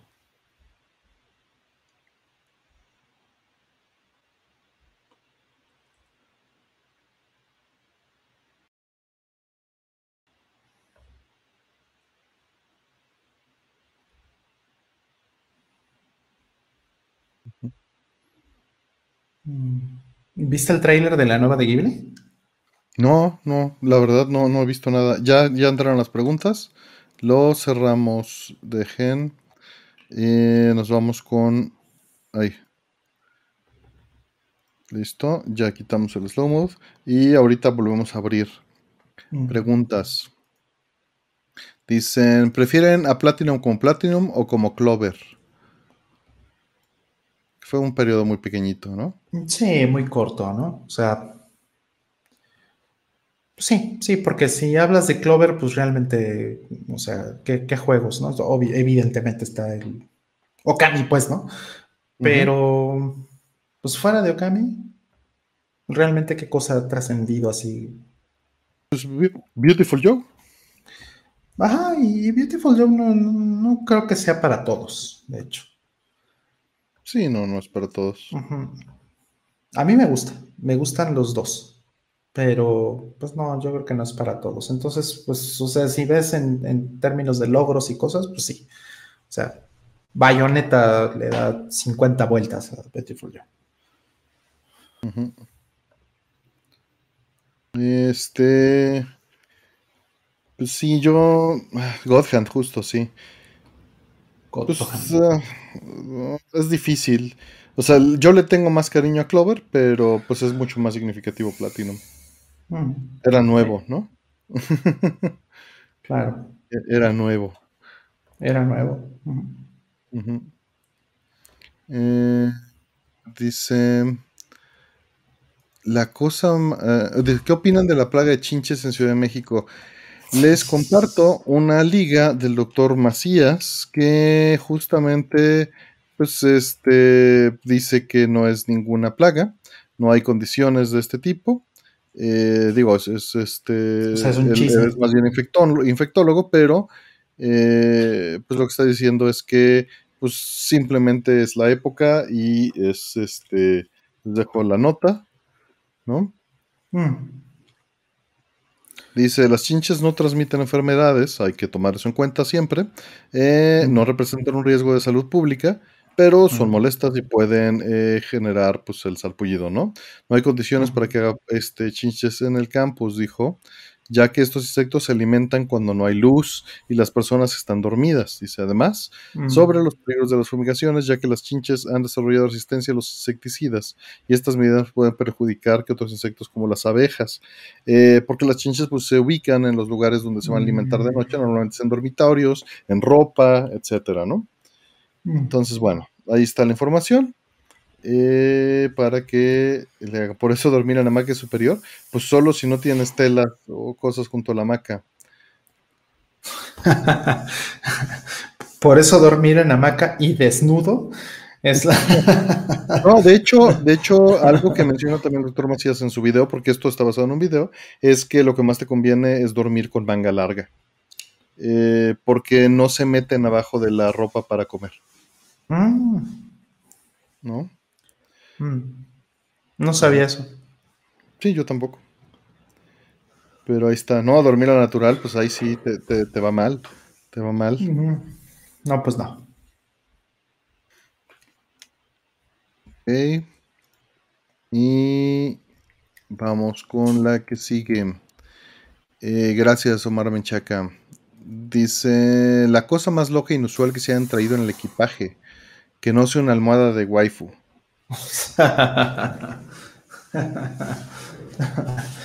bueno, eh, esto, esto que estuvo, es de, mis mejores anécdotas ahí con, los viajes. Este, tú sí lo viste, Artemio.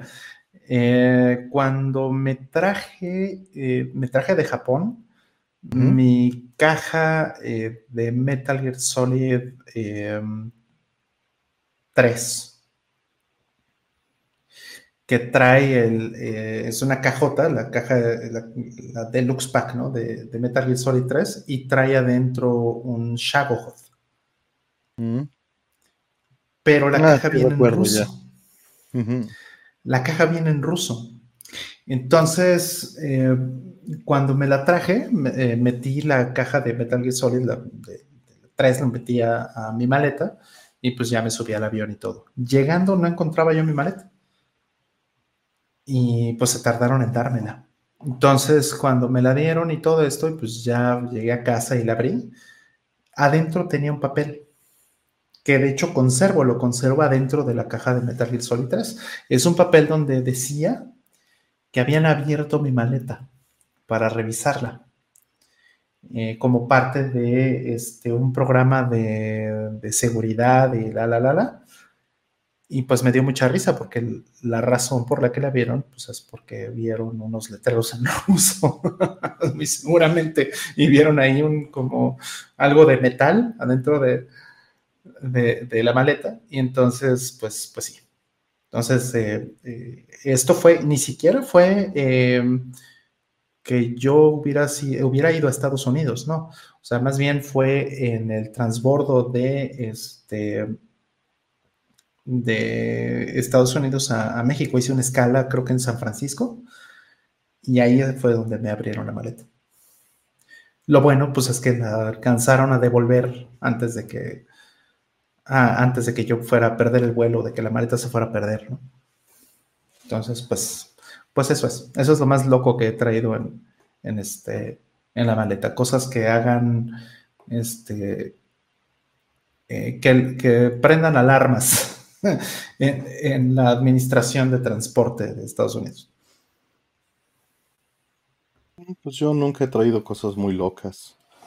Este, pues hardware, ¿no? Una, ya saben, una Dig Dog de repente, o, o este cables de RGB desde un RetroCreate, o este, una tornamesa hace muchos años, hace unos 16 años, una tornamesa y este y me la vendieron con estas bases de, madera que la he usado en no context int porque no la uso para mi tornamesa, no estoy así de loco. Este, que usan el bloque de madera como amortiguador, ¿no? Para que las vibraciones no lleguen. Y, pues sí, sí hay algo de eso, pero, pero hay punto que ya es exageración. Y el bloque de madera está bien bonito, entonces lo utilizo para de base de un PBM. Eh, para que no vibre mi monito. Eh, pero no, pues no, nunca he cargado nada muy extraño. La batidora que te robaron, sí, pero esa no la, pues no lo considero algo raro. Igual, también, pero y no la traía en el equipaje, ¿no? La documenté aparte. Y nunca apareció.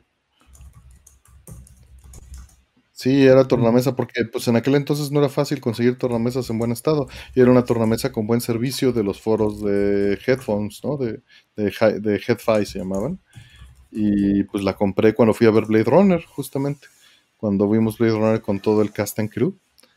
Este, excepto Harrison Ford y, este. Y, y, pues bueno, estuvo muy divertido, pero. Pero pues esa vez me traje la, la tornamesa. Em, vamos a ver qué más sale. Dice Maximiliano Rivera, ¿alguna experiencia en QA, Quality Assurance, control de calidad, en su carrera de desarrollo de software? Siempre trabajo, hay trabajo de dev, siempre he trabajado de dev, pero hay muchas chambas y muy bien pagadas en QA, así que me mm. moví. Nunca le he entrado a, esa mm. parte, Este, en algún momento contratamos gente que hacía QA, mm. hace pues, buenos años, Pero no, yo nunca me he dedicado a eso personalmente. ¿Tu rol? Mm, sí, fíjate que em, sí, tanto lo he hecho como he contratado gente. Eh, no que yo me haya dedicado particularmente al QA, pero más bien yo tenía que ser parte del equipo de QA dentro de mi propia empresa. Entonces, este, era bastante difícil, ¿no? Y, pues todo mi respeto a la gente que se dedica al QA, la verdad, porque es un trabajo oh, sí. muy metódico, ¿no? Bien duro, ¿eh? Bien, bien duro. Porque, o sea, yo de hecho me metí para poder diseñar hasta las formas de reportes. ¿no? O sea, a ver, ¿qué necesitamos? Porque también estamos hablando ya de hace 20 años, entonces era como... era otro mundo. Era otro mundo, era bastante diferente y pues eh, estaba yo haciendo algunas cosas como pues nuevas en ese entonces, entonces sí dije, no, a ver, necesito entender cómo funciona esto, cómo funciona eh, toda esta parte. Me ayudaron algunos amigos también, eh, que fue bastante bueno eso. Y entonces eh, aprendí un poquito del proceso justo con Nintendo. Nintendo, por ejemplo, tiene, tenía en ese entonces, digo, ha cambiado mucho también cómo funciona eso, pero tenía en ese entonces un proceso de certificación muy duro, muy, muy duro, ¿no? Hoy pues es mucho más eh, ligero porque pues ya puedes parchar los juegos después de que salieron, ¿verdad? Pero en ese entonces, pues no, hace 20 años no podías hacer eso. Sacabas un juego en un disco óptico, sacabas un juego en un cartucho, en un ROM y pues el bug que se quedó, el error que se quedó, está siempre, ¿no? Ajá, o hasta sacar una reedición, ¿no? un siguiente tiraje, que es cuando podías corregirlo pero el tiraje, tu tiraje inicial, bye. Entonces, pues era mucho más eh, este, riguroso, ¿no? Entonces, lo que hice fue en, un proceso de desarrollo, pues, pues meterme eh, con ayuda de algunos amigos y entenderlo para poder hacer incluso las formas de reportes, ¿no? De a ver, ¿qué es lo que tienes que probar? ¿Cómo lo tienes que probar? ¿Cuáles son las herramientas que, se tienen que usar? Eh, incluso en, en, la parte del desarrollo, ¿no? Cómo metes los controles para que la gente pueda probar, por ejemplo, pues en un juego que, no sé, un Final Fantasy, un Zelda Breath of the Wild, donde pues es un juego que, una persona normal se va a tardar 100 horas jugándolo o más. ¿Cómo haces efectivo el, este, el, el periodo de pruebas para que puedas probar pues, las decenas de miles de eventos que, van a ocurrir dentro de ese juego sin que te vayas a encontrar cosas muy fuertes, porque dices, bueno, pues puedo ahora meterme este rollo, esta cultura de las eh, pruebas unitarias, ¿no? El unit testing. Padrísimo, sí. Y, bueno, pues eso hasta cierto punto siempre ha existido y hasta cierto punto pues siempre se ha necesitado, pero en una escala de ese tamaño ya no se trata nada más de que, de que pases una o dos o, tres o cinco pruebas que, 50 pruebas que vayan sobre el mecanismo de cómo funciona tu juego, sino tienes que probar la interacción de todas estas cosas en el contexto del mundo. ¿no? O sea, a lo mejor hay un, hay un problema, hay un bug que no va a salir en la prueba unitaria, pero eh, al momento de exponerlo a un mundo grande, eh, vas a tener este, errores o vas a tener problemas que son mucho más difíciles de cazar porque no sabes cuál de todas los componentes que están funcionando eh, simultáneamente en, un engine están este, rompiéndote a lo mejor el juego. Y eso le ha pasado a muchos. De hecho, famosamente Donkey Kong 64. Eh, Donkey Kong 64 tiene un bug terrible que es básicamente un memory leak, se está fugando la memoria. Entonces, el juego lo hicieron, eh, forzaron a que el juego este, eh, tuviera que usar el, memory pack, ¿no? Esta cosa que se llama el expansion pack del Nintendo 64, subirle la memoria del Nintendo 64 de 4 megas de RAM a 8 megas de RAM para que el juego no reventara, porque no alcanzaban a encontrar con el tiempo que, tenían ya para sacar el juego, no alcanzaban a, corregir el error. Entonces dijeron, no, pues, pues, ¿qué hacemos? Tenemos que duplicar la memoria de la consola para que esto no nos ocurra, ¿no? Y esto no es porque hayan hecho un mal trabajo en todos los componentes del juego, sino porque a la hora de juntar todo, híjole, ¿cómo pruebas? Entonces, el QA es eh, una de las cosas más difíciles que existen hoy día, ¿no? Naturalmente nos está ayudando ya mucho la inteligencia artificial, naturalmente nos está ayudando para bien y para mal, ¿eh? La inteligencia artificial de repente ya prueba casos que nunca te van a suceder o que tienen eh, la probabilidad de que sucedan uno en 10 millones, pero pues te llenan reportes. Y entonces, eh, en lo que te das cuenta si ese error va a ocurrir en una de 10 millones o es un error grave, pues lo tienes que atender.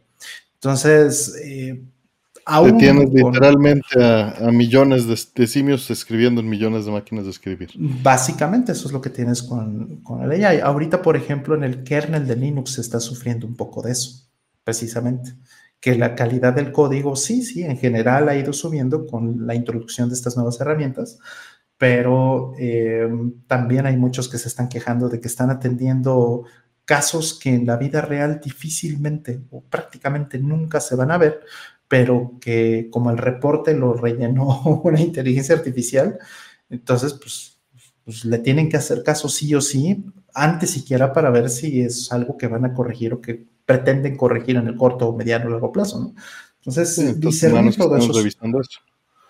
Discernir todo eso es dificilísimo. Entonces, eh, incluso a las herramientas que te ayudan al QA, ¿no? al, Quality Assurance o al el aseguramiento de calidad, para que no se enoje algo, a esas tú les tienes que hacer también tu, propio filtrado de calidad. ¿No? le tienes que hacer QA al QA. ¿Quién, quién vigila a los Watchmen? ¿no? Exactamente, ¿quién vigila a los vigilantes? Efectivamente. Entonces, pues bueno, todo mi respeto a esta gente. Yo lo he hecho, he contratado empresas. Hay una empresa muy grande que de hecho en, en, E3 yo la conocí a esta empresa porque em, en E3 te regalaban un matamoscas. Así llegaban y pasaban y te regalaban un matamoscas, ¿no? Y dices, ¿esto qué? Y entonces pues ya veías el matamoscas y decía, este, eh, ¿quieres matar tus bugs? Este, tal empresa, llama este número, tal, ¿no? Y pues me dio mucha risa y los fui a ver, ¿no? Y les dije, oigan, ¿cuánto cobran? No, pues tanto, los planes es así, tenemos toda esta gente, la verdad, muy entusiastas. Y dije, ah, no, pues oigan, creo que sí quiero, creo que sí quiero trabajar con, ustedes, ¿no? Entonces, eh, hay, hay, muchas empresas que se, que se dedican a esto alrededor del ecosistema de los videojuegos. Y, y bueno, pues es, es toda una subindustria esta del Quality Assurance por esa razón.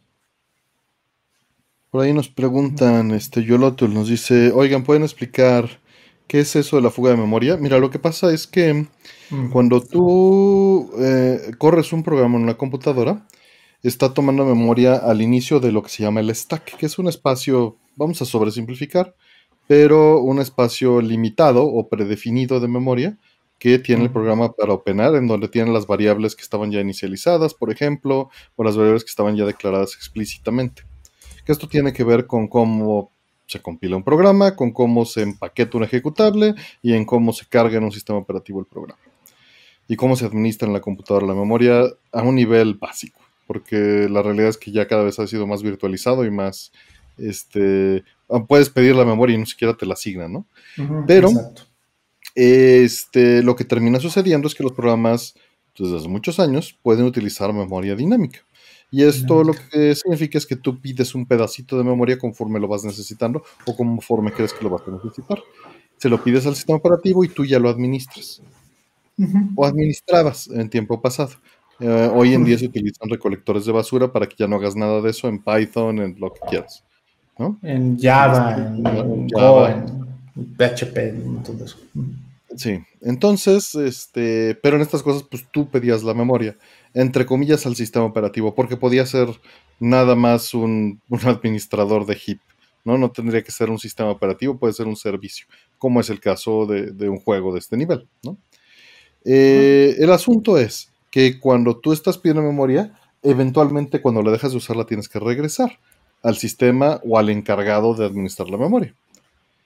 Y si tú no llevas bien esas cuentas o alguno de tus procesos no llevan bien esas cuentas, pues no regresas toda la memoria que estás pidiendo. Y esto significa que eventualmente vas goteando memoria, que lo puedes ver de la otra manera. Se va llenando el espacio de la memoria hasta que ya no tienes más memoria que utilizar. Exactamente. y pues se acaba la memoria básicamente eventualmente y el programa pues falla y la máquina falla. Revienta, sí. y digo, esto, esto es muy severo en, todos los casos, pues eh, no, es deseable, pero es muy severo particularmente en, en máquinas de, de, de, memoria limitada. Y pues sí, o sea, estamos hablando que hoy día pues tenemos 16 gigas en un, en un PlayStation 5, ¿no? Pero el Nintendo 64 tenía 4 megas, ¿no? 4 megas yo creo que es menos que, el este que el avatar de Artemio en Twitter. No, no, no, ni al caso. No, no, no, caso. Ni los, ni los iconos estos hermosos que nos hacen de Milsig y compañía miden tanto. Bueno, bueno, yo creo que la foto de, de, Artemio Urbina todos los días, chances de llegar como al mega. Pero bueno, o sea, para darles una idea, ¿no? Realmente 4 megas no es nada. No es nada, nada, nada. Hay varios nos comentan que, que este, las versiones revisadas se diferenciaban en la etiqueta. No necesariamente, podía ser en la parte de atrás, en algún número de revisión. Se alcanza a ver en, en algunos juegos, tienen una etiqueta, alguna impresión en Super Nintendo, otros no. Es muy variado, no hay nada específico. Pero dicen que le pasó que estaba corriendo un programa desde USB y a los 10 minutos me dio pantallazo azul. Pues no necesariamente fue una fuga de memoria, entonces Luciano pudo ser cualquier cosa. Normalmente eso es por drivers. que a veces eh, los drivers sí pueden tener una fuga ah, de memoria. También, son pero... graves, las fugas de memoria. Sí, claro, gravísimos, sí, sí, sí, sí es algo que pasa. Pero, pues, digo, vas a ver, ¿no? Tendrías que hacer el, el perfilamiento. 29 kilobytes el avatar de Artem en Twitter, dice, al menos la versión que sirven. La original, quién sabe, validando justo en este momento. Gracias, Servando. Que dice que hubo un entrenamiento de seguridad justo sobre eso. Mm. Y bueno, ahí te va seguro más buffer overflows. Mm, claro, claro, claro. O sea, no son exactamente lo mismo, pero están relacionados. O sea, lo que tú quieres en el caso de un buffer overflow es salirte del espacio de memoria que se te asignó. Que no es exactamente lo mismo que no liberar la memoria que habías asignado, ¿no? Pero al final, eh, pues sí podrías decir que, son similares en cuanto a que estás usando memoria que no es la memoria que intencionalmente el, programa tenía que haber, tendría que haber utilizado. Correcto. Siguiente. Eh, muchas gracias. Maximiliano Rivera dice: Slayer CEO, ¿hay algún juego donde hayan usado un buen rato el modo foto? Yo a veces suelo pasar ahí hasta un cuarto de mis horas totales de juego. Me resulta relajante. Pues cada vez se han mm. vuelto más predominantes y más complejos, ¿no? La verdad mm. es que no tengo ese espíritu en los juegos todavía. tomar la mm. foto en primera persona medio juego, sí. Eh, que es parte de este modo de foto, pero ya meterme al detalle de mover los parámetros, no lo he hecho nunca. ¿Tu rol? Mm. Sí, sí, lo, o sea, para jugar nada más, pero no por tiempos este, eh, prolongados. no, sea, es algo súper padre, pero. Sí, el primer juego con el que hice eso me parece fue, eh, no estoy seguro si fue Control como tal eh, modo de foto, ¿no? Con ese nombre, porque también uno que me gustaba muchísimo, muchísimo me gustaba em, este, hacer como replays y movimientos de cámara y demás, era este juego que se llama Dirt. Es un juego de carreras que salió para PlayStation 3. En su momento era impresionante ese juego. Ahorita se sigue viendo muy bien, pero pues es de estos amigos de Codemasters, me parece, que son los que hacen mm. ese juego, Dirt, hacen una, es una franquicia, y el primer juego eh, en su tiempo, estamos hablando hace más de 15 años, como 17 años, era un juego que se veía impresionante, impresionante. Entonces, pues me encantaba porque podías mover todo, ¿no? Así como en Mario Kart puedes hacer un poquito eso ya, o en Mario Kart 8 que puedes hacer pausa y cuadro por cuadro y en reversa y, cambiar este, la cámara y todo eso. Eso sí lo hice mucho con esos juegos, ¿no? El Mario Kart mismo, Mario Kart 8 también me, gusta mucho que tenga eso. Y, bueno, esos no son exactamente modo de foto. Fue hasta Control que, que ya este, como que quise usarlo porque Control en PlayStation 5 pues es el primer juego que yo había jugado en consola que tiene ray tracing. Mm. Entonces, pues, pues imagínate. Entonces, después de eso estuvo este. Eh, Death Stranding también tiene un modo de foto. Mm. Entonces, pero bueno, o sea, nada más ha sido para jugar, no es que me clave ni mucho menos, ¿no? No soy Asher que le encanta el turismo virtual y esas ondas, así que es, es, él sí se puede aventar cinco horas ahí metido. Yo no, pero, este, pero se me hace divertido. 15 minutos, 20 minutos se me hace muy divertido. Ya después me da bueno.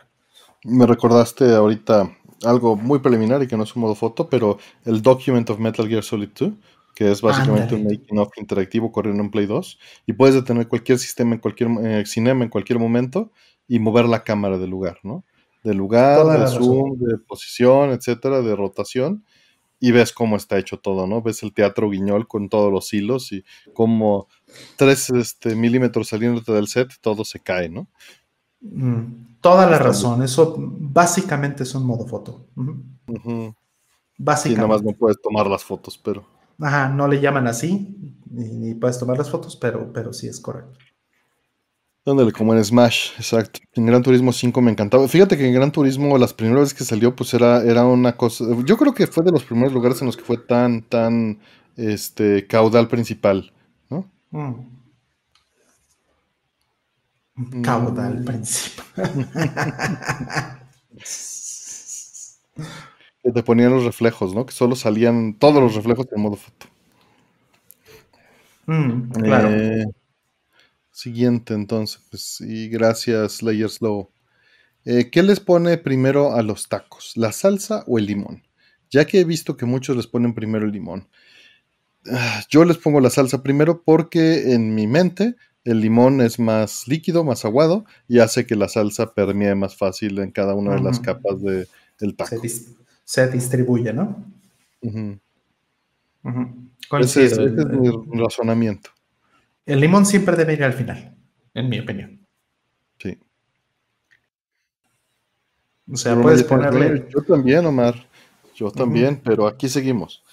O sea, si vas al chupacabras, ¿no? Y ves que le puedes poner este frijoles y papas y cebolla y cuánta cosa.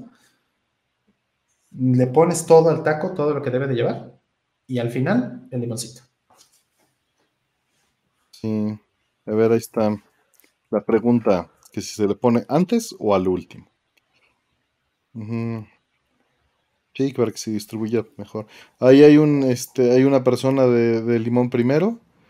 Tino dice, yo soy de limón primero. Fíjate. ¿Está bien? ¿Está pues, bien? Pues, pues, está dividido, de hecho, ¿eh? Yo pensé que sería así como unánime. No. No es unánime. Si hay gente que se lo pone antes. ¿Eh? Está bien, se vale, se vale, por supuesto. Verdura, salsa, limón. Estoy completamente de acuerdo, Víctor Ramos. Mm. Pones el limón primero, hagas la tortilla. Ándale también. Limón primero para que se cosa la carnita, pues ya está cocida, este... Ah, la cuece con limoncito, ve nomás. Exacto, exacto.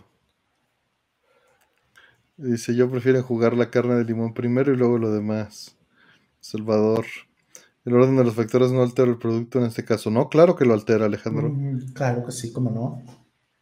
Sí, porque diluyes, Sí, yo, yo he tenido recientemente de unos años, la edad tal vez me ha llevado a usar menos limones. Yo tengo un limonero en casa, entonces, este, pues ahorita estoy tomando más limón. ya me hago mis agüitas de limón aquí en casa. Con mi propio Al último va ganando. Ya si no me mandan, por ejemplo, si pido unos tacos o cualquier cosa y no me mandan limón, ya voy Nada más estiro la mano y ahora, listo, ya tengo limón. Ah, las propiedades antibacteriales del limón es para eso que lo usan. Exacto, con eso lo desinfectas así, sabroso. desinfectas tu carnita, tus verduras ahí de una vez, que se desinfecte y ahora sí ya letras. Dice Ton, me gusta sentir el sabor del limón en la carne, así que lo pongo antes. Limón directo en la tortilla. ¡No! No, no, Jorge, no. Está terrible, así la, la, rompes. De hecho, limón con tortilla no. O sea, en mi opinión, el limón nunca debe tocar la tortilla de ser posible.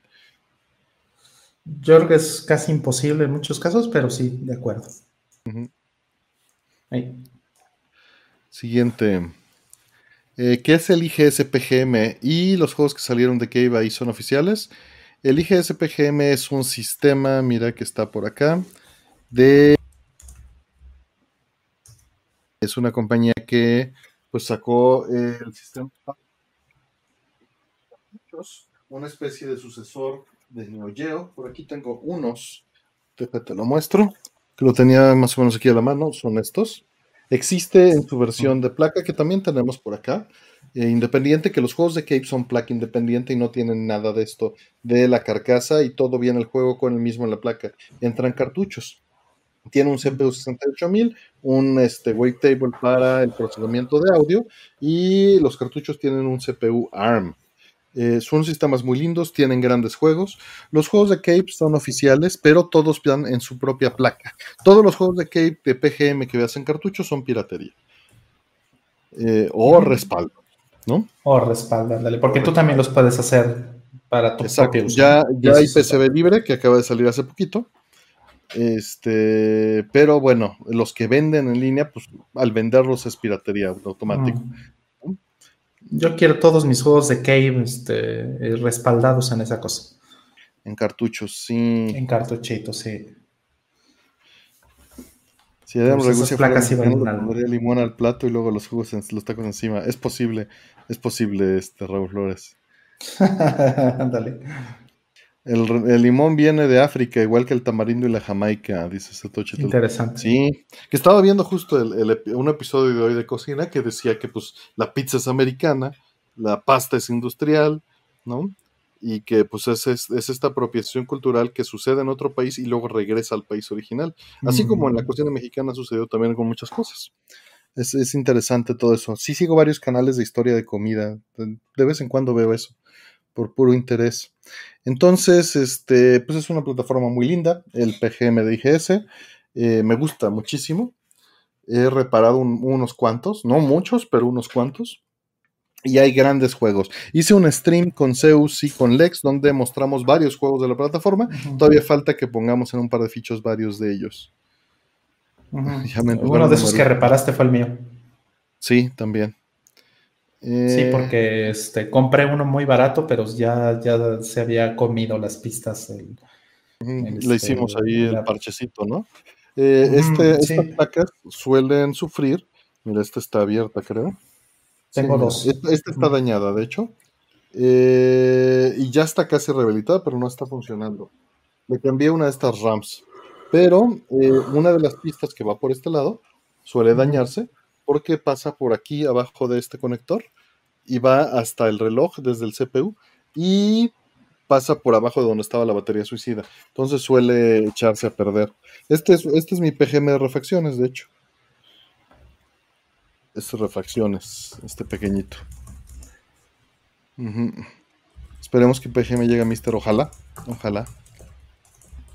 Sí, no debería ser tan difícil, ¿no? Viendo desde esta, desde esta óptica. Bueno, el asunto es el ARM, ¿no? De los cartuchos.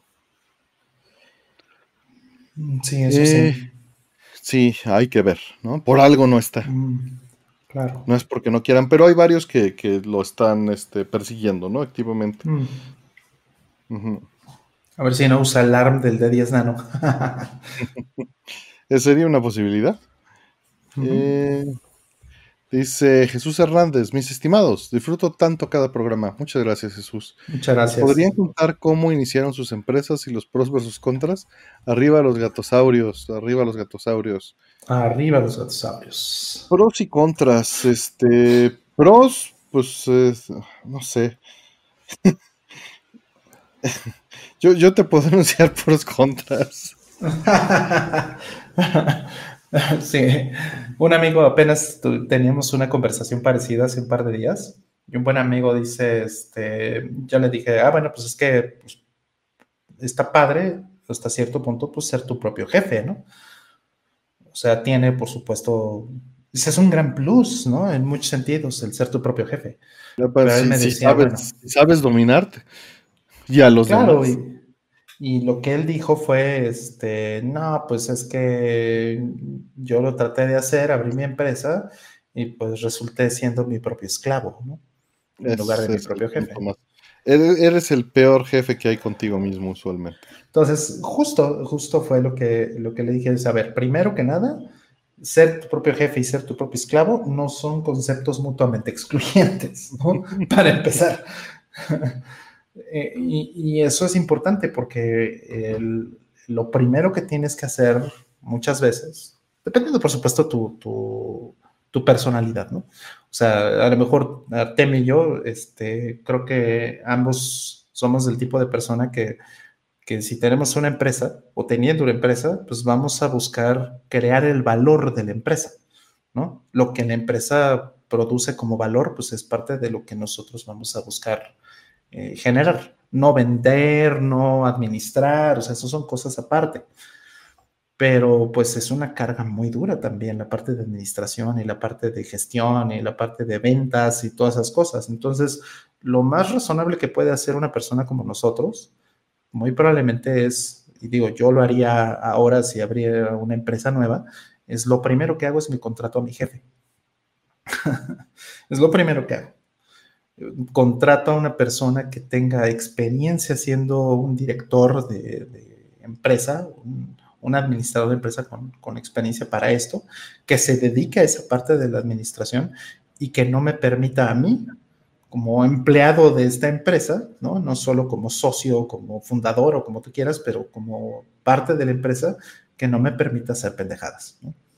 Y que me permita ponerle el, foco a las cosas que, que tengan que hacer y, y, también que me pueda permitir dedicarme a lo que quiero realmente hacer dentro de la empresa, que es generar el valor, generar la tecnología que es al final lo que vamos a vender. Ese es mi rol dentro de una empresa que yo haría, ¿no? Ya lo hice en una empresa que yo hice. Entonces, pues bueno, o sea, para mí contratarme un, jefe sería paso número cero al abrir una empresa. Sí, todo bien con mis socios. Eh, pero pues eh. esas son las, las desventajas es este pues que sientes que tienes el mundo encima todo el tiempo y tienes que levantarla, tienes que cumplir con todas las obligaciones eh, hacia adentro y hacia afuera, ¿no? Tienes que hacerte responsable y guardar para pues, cubrir todos los gastos necesarios. Eh, tienes que pues, darte de alta en todos lugares, tienes que cumplir con toda la parte de Hacienda, tienes que cumplir con toda la parte de Seguro Social, eh, tienes que estar peleando contra el ISR, ¿no? Tienes que pelear contra el, tener efectivo, el efectivo es el enemigo de una empresa. Este, es muy desgastante, sí. Y la presión, ¿no? De pues, los contratos, cubrir con los productos. Es, complicado. Eh, comparado Estrategia de mercado.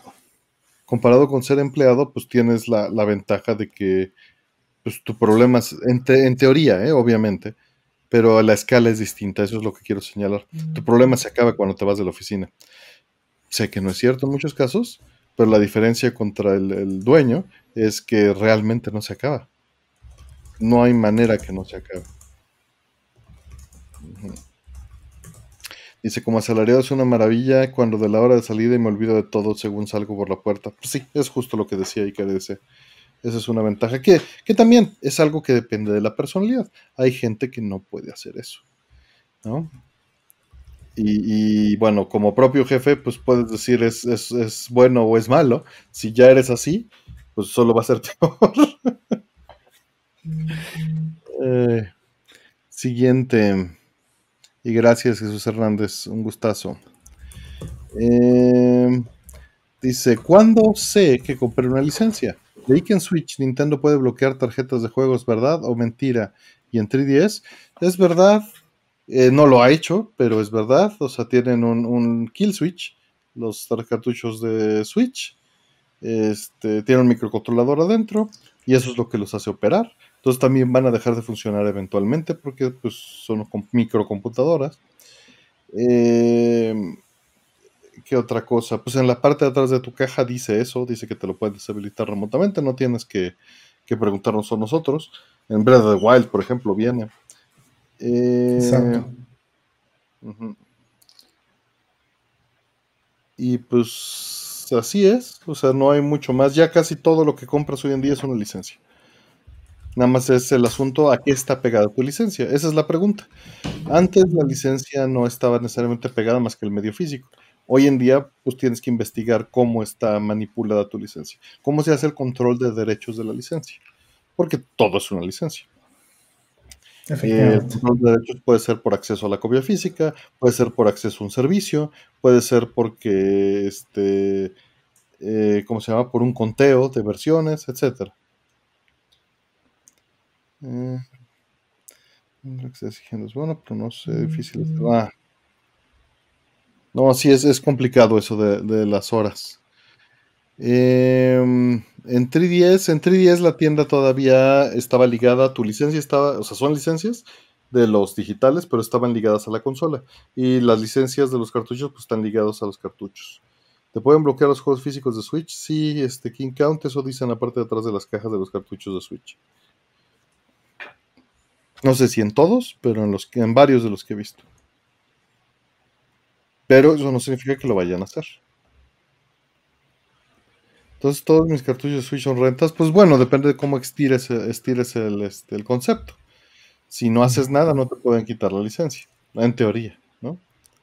Pero pues, es este, el, el asunto por el que decimos lo de las rentas, porque puedes estirar el concepto tanto como quieras, es este, los tiempos.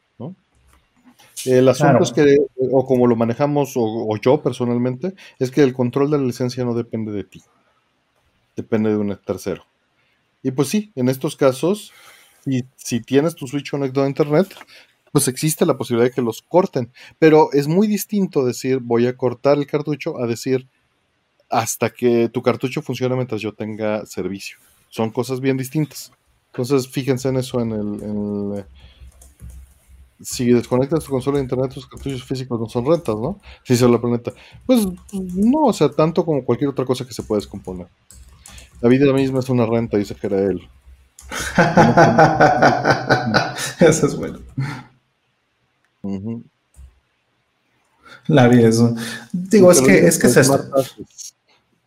Es que eh, una cosa muy importante, o sea, es algo que todavía por fortuna no se ha erosionado, que es que si tú tienes tu licencia en un medio físico, o sea, si te venden un medio físico que trae la licencia adentro y el medio físico por sí mismo no está ligado a un servicio, entonces, eh, pues la licencia que tú tienes es básicamente perpetua por el tiempo que dure por lo menos el, el medio físico activo, ¿no? Ahora, también hay leyes que te permiten, estos son leyes de protección al consumidor, que te permiten respaldar ese medio físico. O sea, es perfectamente legal todavía eh, respaldar tu cartucho de Switch. Entonces, en ese sentido ya no es una renta, o sea, como dice Arte, me podrías estirar lo que quieras, pero mm, en mi opinión eso no sería una renta, pues porque sí te están vendiendo un producto que puedes revender y que puedes respaldar y que todavía tiene estos niveles de protección al consumidor. Estás pagando por un bien que te quedas, ¿no? Y que te quedas para siempre y que además puedes transferir, se lo puedes heredar a tus hijos o se lo puedes regalar a tu novia, o sea, todas esas cosas se valen en una venta y nada de esas cosas se vale en una renta. Entonces, eh, si está amarrado un servicio, pues aunque sea físico o como sea, ya fue. Y es la razón por la que Xbox, por ejemplo, desde, el, desde Xbox One, básicamente, tienen 10 años, que todos los juegos de, Xbox, el 100%, son rentas, inclusive los físicos. Pero en Nintendo, por fortuna, eso todavía no pasa, y en PlayStation solamente ha pasado en algunos juegos. Notablemente creo que en, en Gran Turismo Sports pasó. Sí, ahí sí pasó, efectivamente. Ajá. Eh, el homebrew per se es ilegal, tengo entendido. No, Kishin Aspera. Eh, no, es, no es ilegal. No es ilegal. Eh, ni es por smart asses. por este trasero listos. No. Eh, puedes romper los cartuchos, sí. David es un servicio de suscripción. ¿En serio? ¿Y dónde lo pagaste, Tino, para seguir pagando? Los impuestos son la tarifa y es el periodo de prueba, dice pues siguiente. Dice, tema de Navidad favorito, Christmas on Dobita o Merry Christmas de Neocobe City y el odioso de Napoleón. Saludos. Yo me quedo con Christmas en Neocobe City. Igual. Igual. Snatcher, obviamente. Sí, sí, sí. Es Snatcher. Snatcher, evidentemente. Sí, nomás por el público. Buenas noches, Chema Pérez. Buenas. Todavía estamos aquí. No muy completos, pero aquí seguimos. Las Christmas de Guam, dicen. ¿Existe la posibilidad de que ese kill switch que está en los cartuchos de Swift se active algún día? Pues es muy difícil que suceda porque seguro es un comando muy específico. Este. Pero pues no lo sabemos. No he visto que haya ingeniería inversa de esa información. Nada más pues sabemos eh, lo que se publicó cuando salió y lo que dice atrás de los cartuchos que nos dice el Nintendo mismo. Eh, pues de manera aleatoria. Pues vamos, puede pasar un rayo cósmico y que termine pasando por los lugares exactos para que se active, pero pues la posibilidad es este. Es, es más fácil que pase ese mismo rayo, cósmico y convierta tu cartucho en un, en un en una ROM de Sega Genesis adentro de tu cartucho a que haga lo mismo. O sea, altamente improbable que el caos termine en una organización funcional. Eh, acuérdate que la entropía tiende a, mover eh, esa, esa carga hacia el otro lado para ser muy, muy este, mínimo. Eh, no sea San Juan Artemio. Bueno, pues me están preguntando eso. ¿Qué quieres que diga? Muchos cartuchos de 3 están dejando de funcionar por la, por la memoria, por la flash ROM. ¿no? no sé si, no he probado, pero bueno, pues todo va a dejar de funcionar, pues sí. Pero nuevamente la diferencia es el control de la licencia. Si tú tienes control de licencia, pues lo puedes dompear y legalmente es tuyo y puedes estar repasando, este, respaldando. Ujú, Una cartucho, una partícula solar afectando un cartucho de Mario otra vez. Ándale. Aparentemente es porque desarrollan microfacturas. Pues suele pasar en todas las memorias o en la soldadura. Siguiente.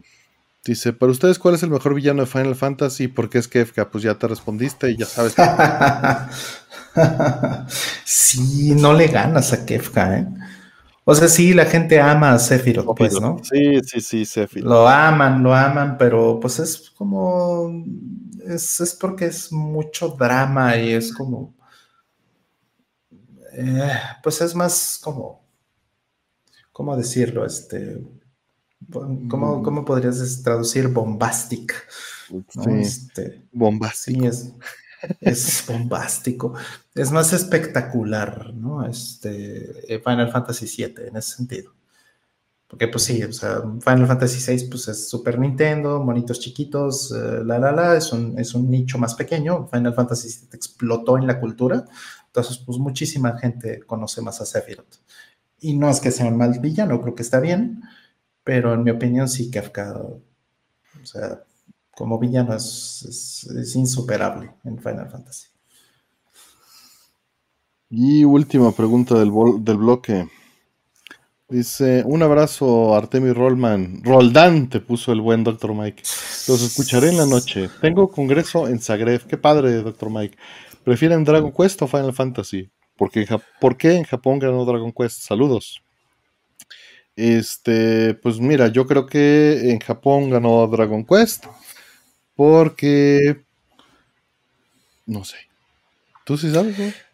Pues yo creo que es un tema cultural interesante ese. ¿eh? O sea, Dragon Quest se siente, pues es más, más RPG tradicional, ¿no? Entonces, como que este, culturalmente eso toca botones en mayor cantidad de, de, de, gente en el público japonés.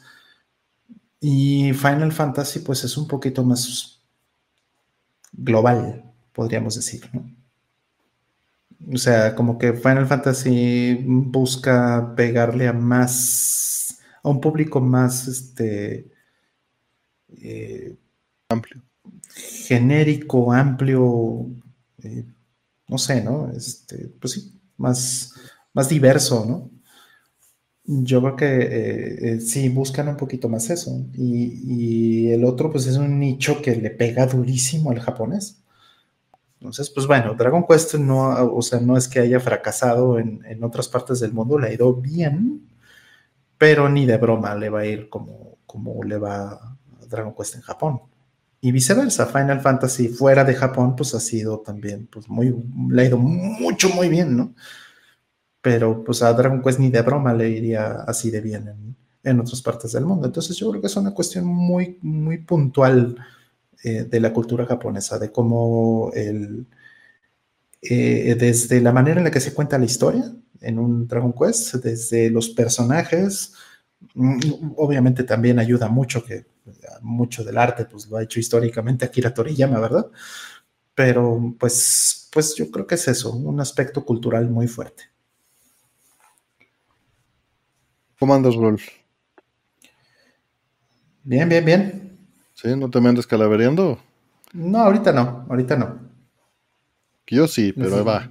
¿Cuántas, cuántas abrimos a la banda?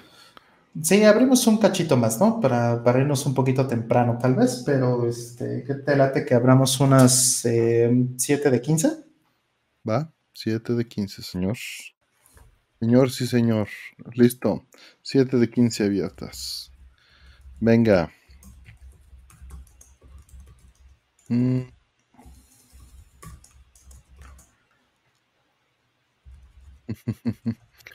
Lo de Konami Kishin no es Konami, son terceros. Ahorita a ver si sale.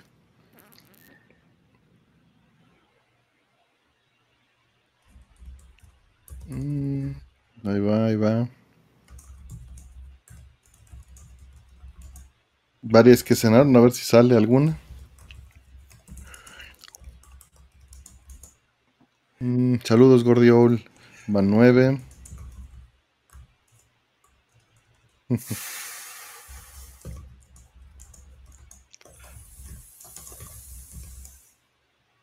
ok.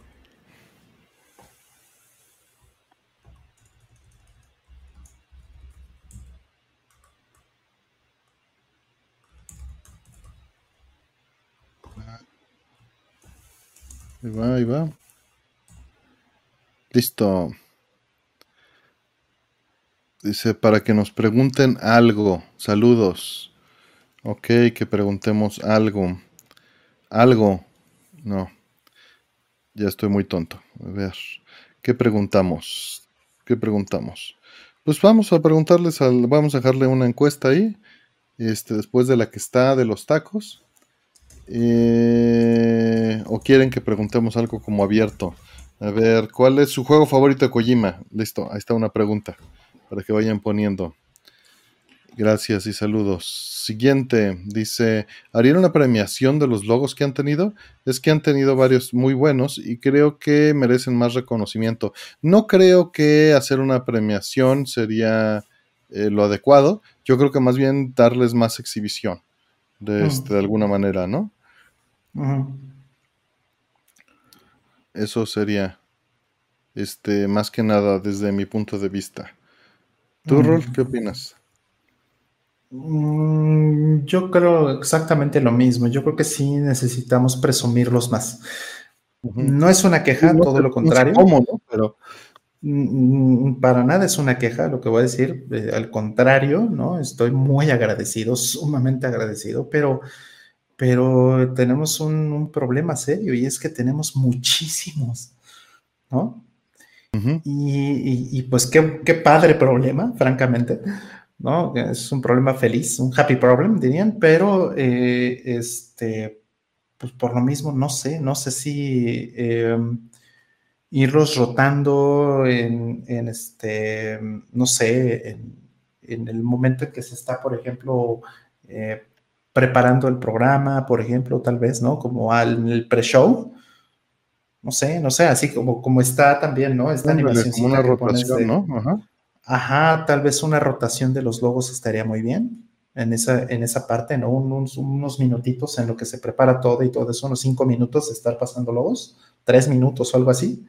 Ándale. Y, y este, tal vez, ¿no? Tal vez, igual lo mismo a la hora de terminar o sea, terminamos la transmisión y a lo mejor un par de minutos de los logos, este, pues dando vueltas, ¿no? Derrotándolos. Porque mm, el asunto de, ponerlos pues, en el programa como tal, pues es que lo que sí queremos es que se vea todo el tiempo el que, que tenemos en turno. Para darle su espacio a cada uno, ¿no? Y que se, ah, claro, porque se lo merecen, efectivamente, ¿no? Y todos están padrísimos. Entonces.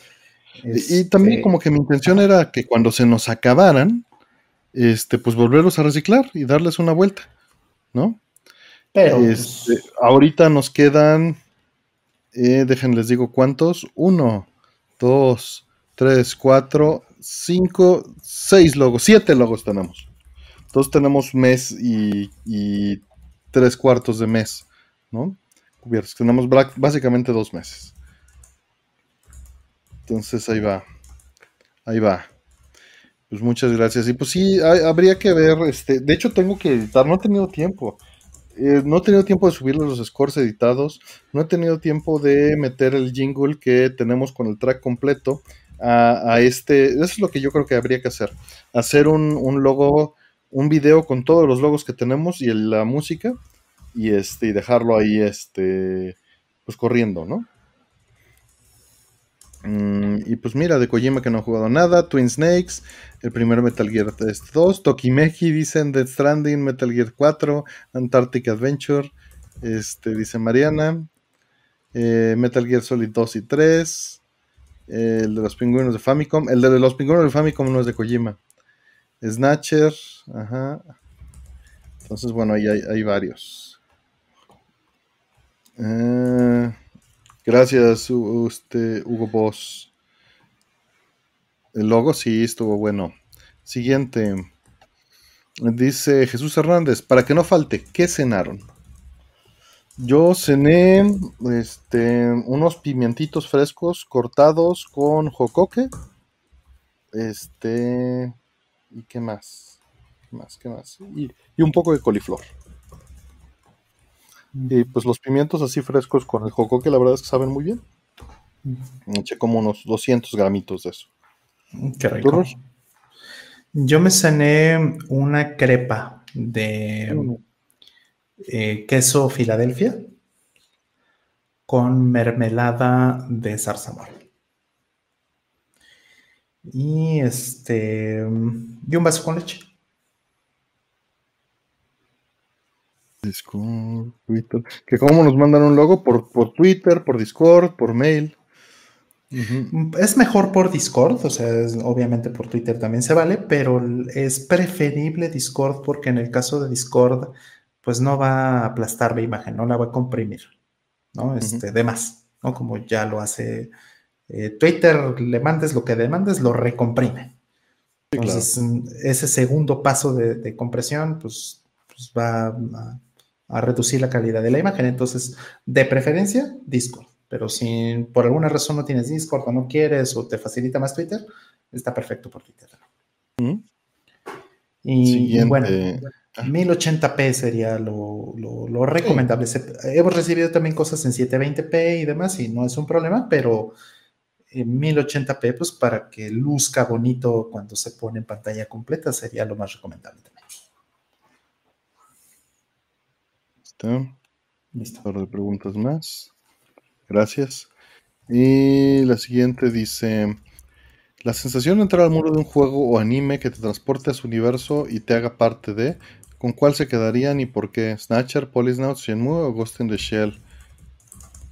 Pues depende para qué, ¿no? O sea, la verdad es que no son mundos agradables, ninguno de estos para vivir. Tal vez Shenmue es el más agradable de estos para vivir, ¿no? Pero este es muy distinto eso a entrar como visitante y por la cantidad de detalle. Todos los que describes pues tienen una cantidad de detalle brutal. El mejor para vivir es Yakuza. Ahí no sales nunca. hay arcade, hay karaoke, hay chicas, ¿qué más hay en Yakuza? Hay madrizas, ¿no? No, está bueno. Este, no, que es un, es el, este, este producto lácteo árabe, ¿no? Eh, pongo la liga del Discord. Listo, ahí está la liga del Discord. Para los que no hayan entrado, para unirse. Shenmue es un mundo de venganza, no es lo mejor. Bueno, pero el mundo, la historia es una cosa, el mundo es otra, John Sp, ¿no? Mm, no, no, de qué. Yo sí puedo vivir en Ghost in Shell, dice la cuevita. No, pues dale, dale, yo no. Mm, siguiente. Eh, dice Maniscreen. ¿Qué estado del país les falta por visitar? Y Artemio, ya te envié un correo con el video donde hice el clip de ScoreBG. Sí, lo reviso. Lo reviso. Vi que estaba, pero ya no me dio tiempo. Lo voy a checar. Pero estados, pues sí me faltan. Me faltan. A ver, deja, pienso. Ah, ¿Qué podría ser? Así que me falte. A ver, déjame ver. Ver. Eh, estados. Para, para ver más o menos cuál me falta. Pensar, pensar. A ver, Aguascalientes sí he estado. Baja California sí he estado. No he estado en Baja California Sur, mira. Es un punto. Eh, Campeche tampoco he estado, ¿o sí? Sí, Campeche sí he estado. Chiapas sí. Chihuahua nada más en tránsito. Coahuila no. Colima sí. Durango sí. Estado de México sí. Guanajuato sí, Guerrero sí, Hidalgo sí, Jalisco sí, Michoacán sí, Morelos sí, Nayarit también, Nuevo León muy poco, pero sí, sí estado, Oaxaca sí, Puebla sí, Querétaro sí, Quintana Roo también, San Luis Potosí sí, Sinaloa poco, de paso, Sonora yo creo que no, Tabasco sí, Tamaulipas yo también creo que no, no, no tengo memoria de ello, Tlaxcala sí, Veracruz sí, Yucatán sí. Pues sí me faltan varios. Mm, ¿De visitar o de, o sea, de pasar por ahí o de pasar por lo menos unas noches ahí o alguna cosa así? O sea, hay algún como... Pues no, no especificó, yo conté cualquier visita de cualquier tipo. Ya, ya, ya, Pero digamos, no valdría que simplemente te, el avión hizo escala ahí, ¿no? ¿Ah? Ajá, o que el avión hizo escala y en, Hermosillo, por ejemplo, y entonces ya cuenta Sonora, no, no, no, o sea... Pues dice, nada más les falta por visitar. Visitar, pues dependerá la definición de visitar, ¿no? Claro, sí. O sea, yo he estado eh, en los 32 estados. Okay. En los 32 estados, múltiples ocasiones en cada uno me he quedado eh, a, dormir y me he quedado a visitar este, por lo menos una ciudad en cada estado, por lo menos una, ¿no? En algunos casos, pues sí, todas las posibles, pero en, general por lo menos una. Mm. Sí, eh, la última, de hecho, de hecho em, el, último que me faltaba por, recorrer hace eh, unos 10 o 15 años era Colima. Ese fue el último de, los, de los 32 que visité. Dice Maniscreen que dice, aunque sea una quesadilla que hayas comido ahí, que fue quien hizo la pregunta. no, pues sí. Pues eso entonces sí. Todos, todos, todos, todos. Ya desde hace unos buenos años, Colima fue el último fui a Colima y a Manzanillo y, este, y fue eh, pues el último estado que visité. Y fue pues gracias a un amigo que de hecho... y, pues sí, y, hay, y de esos, y todos de los 32, hay solamente unos 7, 8 que no he ido en coche, o sea, mm. manejando yo poquitos. O sea, las Baja, las Baja Californias, por supuesto, no he ido manejando, ¿no? Este, Sonora, Chihuahua, eh, Sinaloa, no me he ido manejando hasta allá. Em, em, Laredo, Nuevo Laredo es Tamaulipas, entonces no, ese sí, entonces. Y, creo que, no, Campeche sí lo he cruzado en coche, entonces creo que nada más eso, ¿eh? Son, muy poquitos los que no he pasado yo mismo manejando. Solamente en esa esquina del, país es donde de plano no, no he manejado hasta allá, pero eh, en casi todo lo demás del país yo mismo he manejado. Y sí, sí, sí existe Tlaxcala, dice. ¿Han cruzado por tierra la frontera? Sí, más Por supuesto, claro. Varias, veces, varias veces. Ajá. Sí, la última vez fue de hecho para visitar a Aldo. Eh, hace, eh, fue justito antes de la pandemia. Eh, un poquito antes, sí, unos meses antes de la pandemia. lo, fui a una boda, de hecho, en, Ensenada. Mm. Y entonces de Ensenada me fui a Tijuana, pasé caminando a, a San Diego. Sí, yo estuve trabajando mucho tiempo en San Diego y pues ya tenía una, troca y pasaba de un lado al otro todo el tiempo. una Monster Truck, ¿no? De esas con llantotas y que brincan. Nah, era una, era una pickup.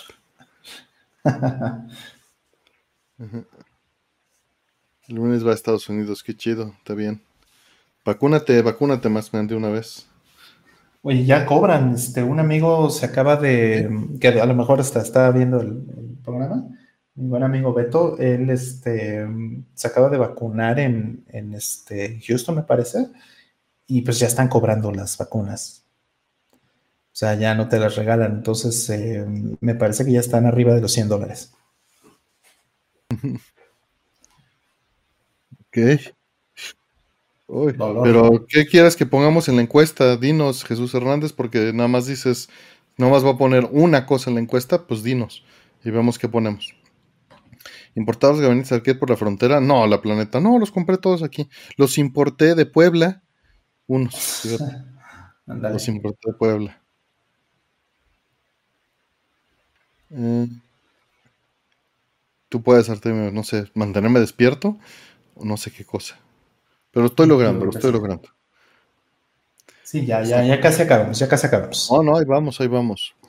Em, y gracias, Manescreen. Siguiente nos dice, bueno, sí, ahora sí, Jesús Hernández, eh, que dice que hablemos en serio. Nunca ponen mis misiotes estilo Hidalgo, son muy buenos. De hecho, comí misiote con el Aldo el sábado. Eh, en las encuestas, entonces, versus misiotes estilo Hidalgo. A ver, vamos a poner acá. Y qué otras cosas. Dice, nos pidió te importado, no, espérate. Los tacos de cochinita. Pero va a ser así, los michiotes contra tacos de cochinita, este, ¿eso, eso quieres de encuesta? Jesús. A ver, elige.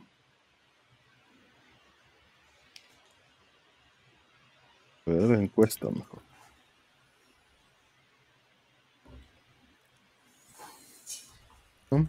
Y pues bueno, solo esas opciones, o lo que quiera el chat, no, pues Barbacoa. Va a la tercera, va a ser barbacoa. ¿Y qué otro último entró? Mm, ¿No le gustan los michotes? ¿Cómo? Carnitas, va. ¿No conoce los michotes? Híjole. Muy buenas. Ahí está. Están las cuatro opciones. A ver qué gana entre esas cuatro. Ah, son buenos los michotes, ¿cómo no? ¿Cómo no? Barbacoa, dicen. En barbacoa lo que me gusta es la salsa borracha, fíjate, y la sal de grano. No que me moleste la barbacoa, ¿verdad? Pero... Eh, y los michotes, pues también es que los, aderezos o los, los, este, las salsas, etcétera, son muy buenas. O sea, de los michotes, fue muy curioso ver cómo nos los preparábamos. Yo ahora que, que vino Aldo, yo me lo preparé con, este, con habanero, con la cebollita morada y con piña y Aldo se los preparó eh, con salsa roja, eh, verdura y limón, ¿no? Completamente distintos. Y ya me dio un friego de hambre ahora, sí. Las cebollas con habanero, sí, son la neta. Sí, sí, sí, sí, son la neta. Listo, Jesús, a ver. Dice, yo me imaginé también su pick-up y puro corrido tumbado. No, Omar, nada más estaba manejando una pick-up que me prestaron por allá. Dice Victim que se puso la vacuna esta semana y no le cobraron, no tiene seguro de salud, vive en Phoenix, Arizona. Qué bueno, qué bueno. Igual y todavía no es generalizado. Y va ganando la barbacoa con un 33%, empatado con las carnitas. Las carnitas es un digno contendiente, sin duda alguna. Eh, frente a y el estilo de algo me hace regresar a Ciudad de México. Ah, ok. Ok. Siguiente. ¿Cómo fue vivir los días después del terremoto del 85 y de la crisis del peso del 94? Órale. Este, pues del 85, eh, pues yo estaba pequeño, ¿no? Tendría, tendría nueve años. Eh, pues era extraño porque pues dejamos de ir a la escuela. Eh, estábamos viendo en la tele, era inevitable que los adultos estuviesen viendo en la televisión noticias y te enterabas de todo indirectamente. Y pues en casas de familiares, no acercarse al centro de la ciudad, ¿no? Eh, tembló, también aquí tembló Jesús Jiménez, también estuvo registrado. Y, pues, no sé, fue como un, este, ¿cómo lo puedes llamar? ¿Cómo le podrías decir a esto? Una sensación, pues, muy extraña. Eh, estaba pequeño, como te digo, y, pues recuerdo muy vívidamente, pues, ir a dejar provisiones, ¿no? Con mis papás o, o este, o pues pasar, yo sentí que fueron meses sin ir a la escuela y nada más eh, pues visitando familiares y en las salas y viendo la, pues, la tele con todo lo que había sucedido. ¿Cómo volvió toda la normalidad? Pues lento, poco a poco, de más Y de lejos, yo vivía en la Portales, fíjate, en aquel entonces. Vivía en la Portales, cerca del Parque de los Venados. No muy cerca, pero nos íbamos a pie para allá. Y de hecho, el temblor a mí me tocó saliendo de hacia la escuela iba en camino hacia la escuela y me dejaron en la escuela y mi papá después le dijo a mi mamá, no, vamos por ellos de regreso cuando vio cómo estaba todo y pasaron por nosotros, que obviamente no hubo clases y ya nos regresaron a todos. Eh, se quedaron sin luz y agua durante mucho tiempo. No, fíjate, luz no fue un asunto que yo haya notado. Eh, agua, sí, sí, sí recuerdo que hubo algo de eso, pero recuerdo que la réplica un sábado en la noche sí nos agarró y sí nos espantó, ¿no? Eh, sí, se vació. Entonces, habrá que no. Pues eso fue lo, eso es lo que recuerdo de esa parte. La crisis del peso, pues ya estaba más grande, ya estaba, ya tenía Sega CD, ya estaba esperando Snatcher y toma, ¿no? Este, todo cambió y pues simplemente dejamos de tener acceso a las cosas, ¿no? Deja tú a los lujos, a las cosas de la misma manera porque tu poder adquisitivo se fue al carajo. Aunque había cosas que podías seguir adquiriendo en, eh, en, poder adquisitivo equivalente por ser productos nacionales, pues sí hubo una disparidad enorme y hubo un cambio en el estilo de vida de todo el mundo, yo creo. Así fue un parteaguas en, en el estilo económico de la gente. ¿Tú qué, tú qué tienes que decir de los dos eventos, Rod? Del temblor del 85, ¿verdad? Eh, pues a mí me fue muy mal en el temblor del 85. Es este, pues fue, fue extremadamente duro para mí, para mi familia. Em, es una de las cosas más, más duras que he vivido en mi vida. ¿No? Eh, en muchos sentidos. Y, pues sí, sí hubo un tiempo que estuvimos eh, sin luz, sin nada. Básicamente, pues mi familia eh, perdió mucho. Perdimos en esos siguientes meses, pues perdimos nuestra casa, básicamente.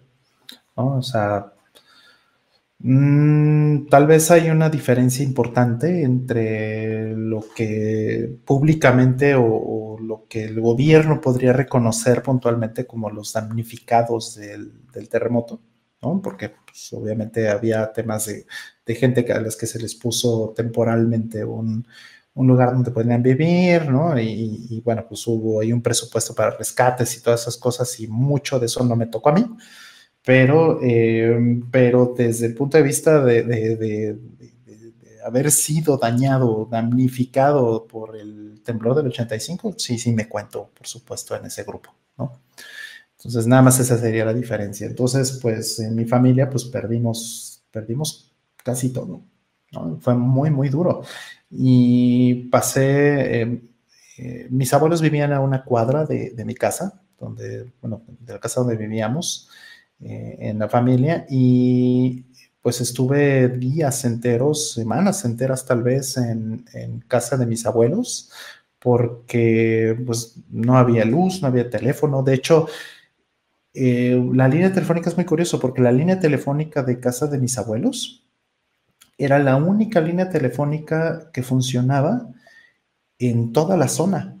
Casi no sé si no estoy seguro de cuántos teléfonos habrán funcionado en toda la colonia, muy poquitas, muy poquitos teléfonos, pero eh, el de casa de mis abuelos era uno de los pocos. Entonces hubo un momento en que había una fila enorme de gente en la calle, así, bomberos, este, policías, eh, eh, rescatistas, este, gente, vecinos, etcétera, formados afuera de casa de mis abuelos, esperando a que los dejaran usar el teléfono, que mi, familia les permitiera usar el teléfono pues, para dar reportes, para avisar, para decir aquí estoy, o encontramos a tal persona, o, o mándenos tal cosa, o bla, bla, bla. Entonces, fueron días extremadamente duros y, pues traumáticos en muchos sentidos, porque pues perdimos amigos de la familia, o sea, fueron días realmente duros que pintaron muchísimo, ¿no? El, cómo, cómo se responde también a, las emergencias, ¿no?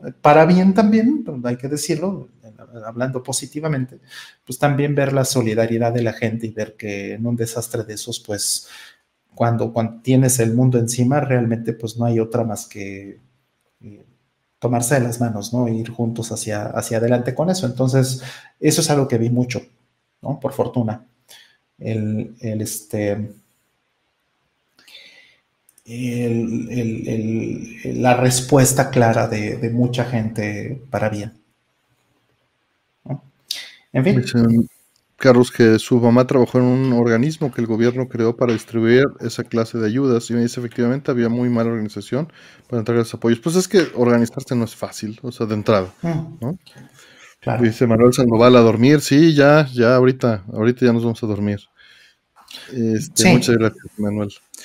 Sí, y, no digo que, en mi caso no hayamos tenido eh, el apoyo directo de esas cosas porque eh, o sea, no, no estoy diciendo que, haya sido por, por, una acción mala, pues, ¿no? Del gobierno, tal cosa. Simplemente yo creo que, en, al menos en mi caso, la forma en la que yo lo veo, pues es que todo eso siempre se vio insuficiente. Entonces, eh, por fortuna, mi familia pudo salir de, todo esto, de todos los problemas asociados, sin tener que haber acudido a una cosa de estas, ¿no? Sin, o sea, si hubiéramos estado en una posición donde lo realmente hubiera sido absolutamente indispensable y no lo hubiéramos tenido, híjole, habría sido muy complicado. Pero, pero bueno, eh, eh, para, nomás para cerrar un poquito como la dimensión de las cosas, eh, nosotros vivíamos enfrente de un hotel, un hotel muy grande, muy famoso que se llama el Hotel Continental. Literalmente era la puerta de enfrente. Y ese hotel era un hotel de 13 pisos que estaba distribuido en dos, en dos edificios grandes. Entonces, el edificio de atrás, no directamente el que estaba puerta, puerta con puerta con, con mi casa, sino el que estaba al lado, el edificio de al lado, ese se cayó y casi nos cae encima. Entonces, evidentemente, si, si, hubiera caído con un poquito, unos 10 grados más hacia acá, o, si, este, o si se hubiera alcanzado a caer el otro edificio, pues no estaría yo aquí platicando con ustedes. Entonces, eh, parte de eso, pues los daños y, bueno, pues todo el, el, tema traumático, ¿no? El, el, ¿cómo le dicen? El, el síndrome de, de estrés postraumático que vino después de eso, el PTSD, eh, pues fue muy, muy duro de superar y, muy difícil para todos, para toda la familia, pues fue algo, fue un evento increíblemente difícil para todos. Y, vi mucha gente, desgraciadamente vi mucha gente perder la vida en todo esto. Pero, eh, pues bueno, o sea, entre todas las cosas feas que pasaron, pues tuvimos muchísima suerte de poder salir con vida, todos en, en mi familia, ¿no?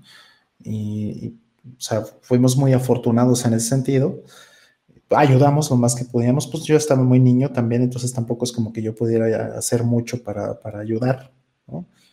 Principalmente no estorbar, era mi manera de ayudar, pero pues eh, es una experiencia que pues me enseñó muchísimo sobre la supervivencia y, y sobre, sobre apreciar muchas cosas importantes en la vida, tal vez, a una edad muy temprana, y creo que eso fue hasta cierto punto, fue, fue valioso.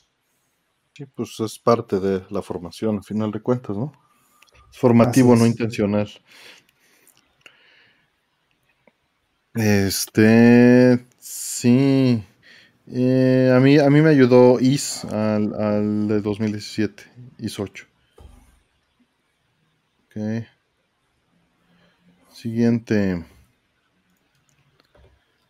Eh, nos dice Mr. Trier. Buenas noches, Roman Artemio. ¿Qué tal les ha parecido los anuncios de Mars? ¿Aún es posible que el proyecto sea solo una broma? No creo que sea una broma. Yo creo que es completamente en serio y hay intenciones serias. Eh, los anuncios no son de mi agrado. O sea, no me, no me parece la forma de marketing que tienen. No tengo una relación ni eh, de amistad ni de en contra con las personas que lo están haciendo. Eh, nuevamente, esto solo son opiniones. Creo que hay gente muy talentosa que va a lograr algo muy importante. Están tratando de cubrir un hoyo y un mercado distinto. Eh, ahora, un punto importante a mencionar que menciona el buen Bob. Si quieren más detalles, Bob habló de esto en su programa. Eh, hay que recordar que Mars es una empresa privada y Mister es una organización pues no lucrativa de open source. ¿no? no significa que Mars no vaya a ser open source, solo significa que está centralizado en la distribución del hardware. Faltará ver si es open hardware también.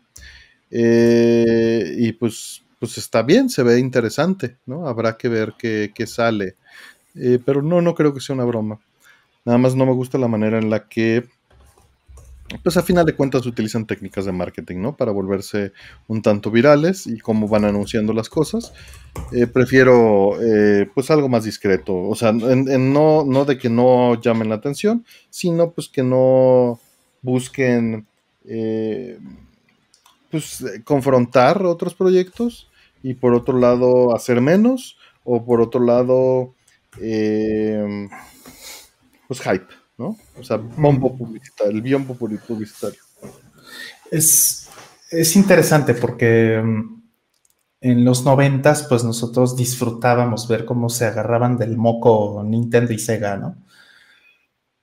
Y, pues muchas de las cosas que ves ahorita eh, no cuentan tal vez, no podríamos decir que eran desleales, o, que eran este, con, en, realmente mala fe, ¿no? Mucho de esos anuncios, porque pues mucho era muy ingenuo, ¿no? Era una época muy ingenua.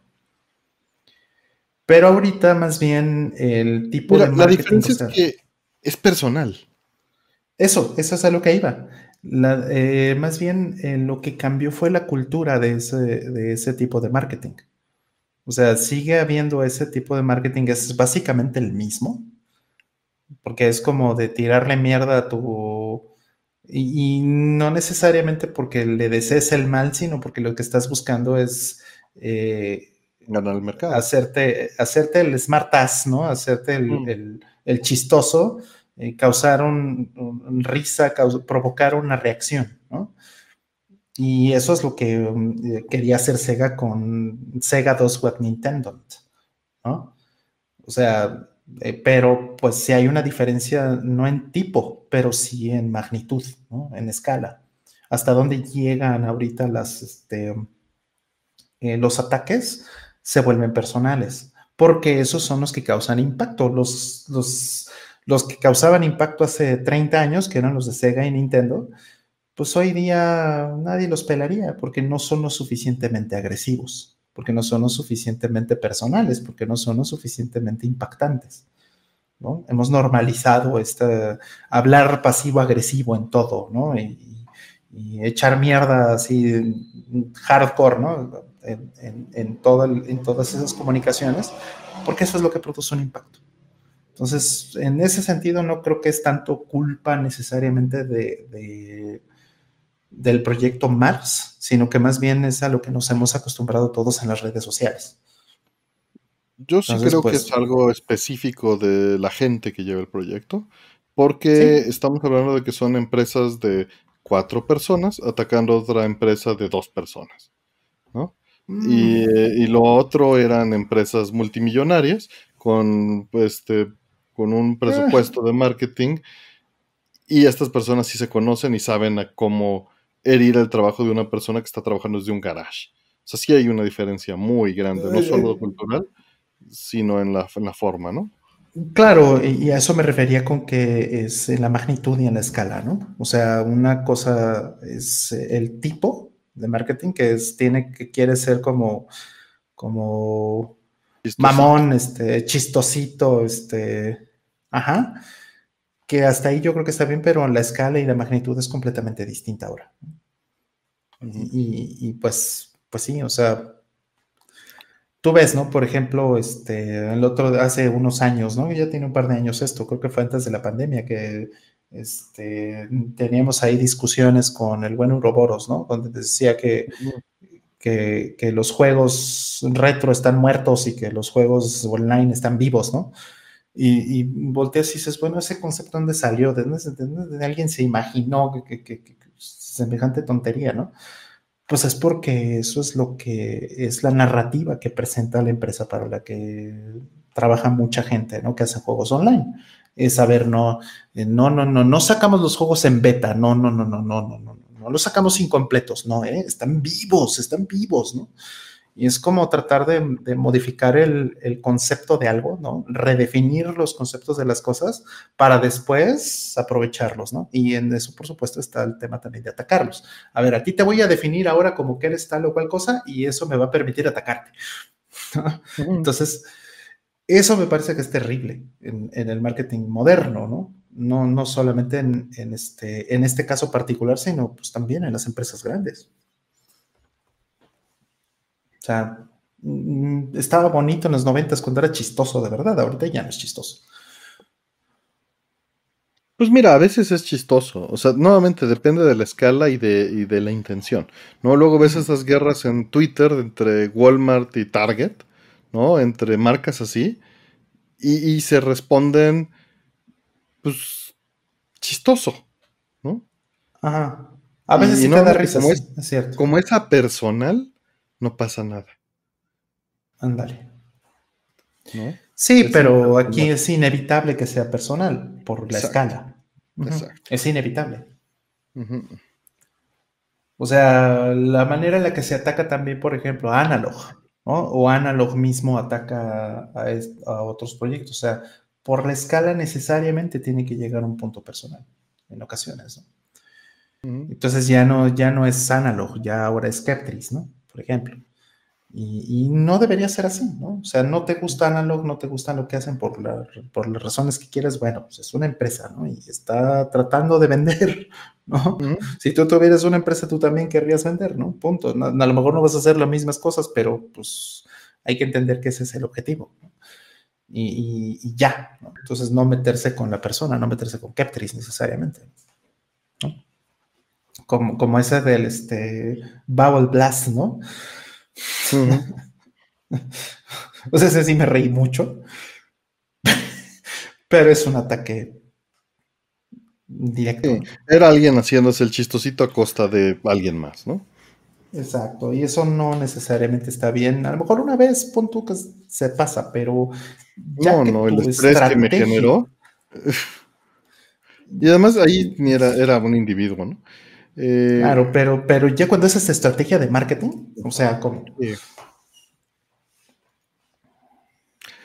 Digo que, es muy común en, la estrategia de marketing de Estados Unidos, ¿no? Ya está campañas de, estas de broma, ¿no?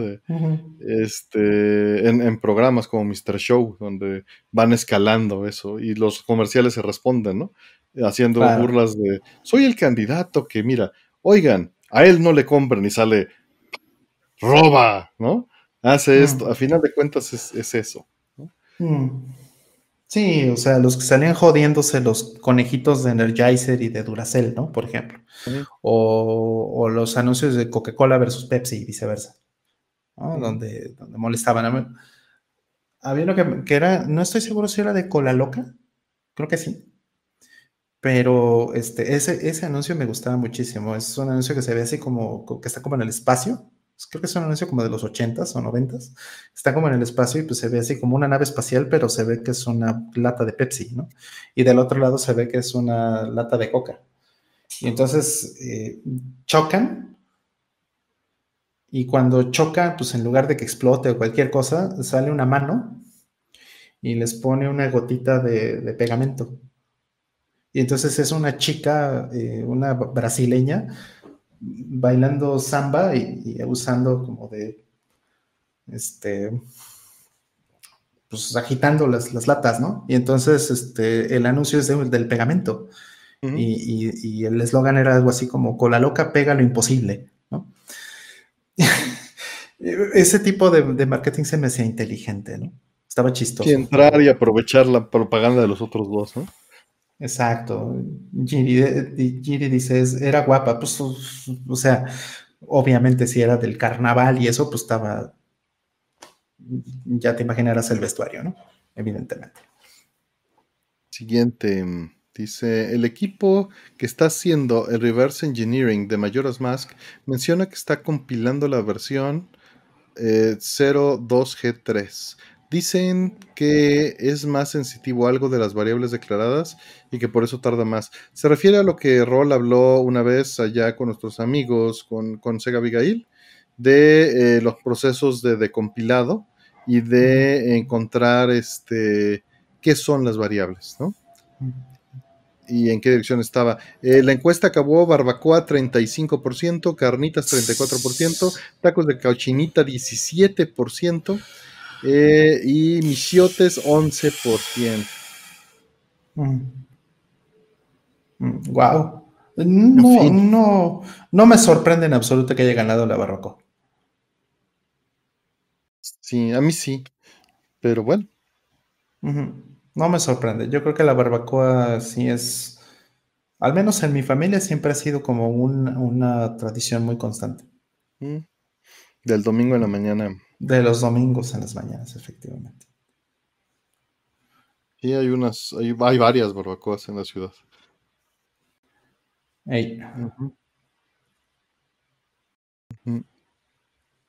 Eh, pero pues bueno, es, eso. Vamos con la que sigue. Dice: ¿Alguna vez jugaron Chibi-Robo de GameCube? Está mamalón. Sí, sí, está muy bonito. Está muy bonito el Chibi-Robo de GameCube. Sí lo tengo, sí lo tengo. Yo no puedo votar Tormenta Blanca. Yo sí puedo votar. Y voté por la barbacoa. Mm. Por la razón que acabo de decir, justamente. no, bueno, bueno, pues tengo derecho. Yo no soy el que está haciendo la encuesta, la estás haciendo tú. Sí, ya sé. no, no. Mm. Que Rol también puede hacer encuestas y no hace encuestas. Exacto, pero si yo la hago, yo no puedo votar. Sí, sí, efectivamente.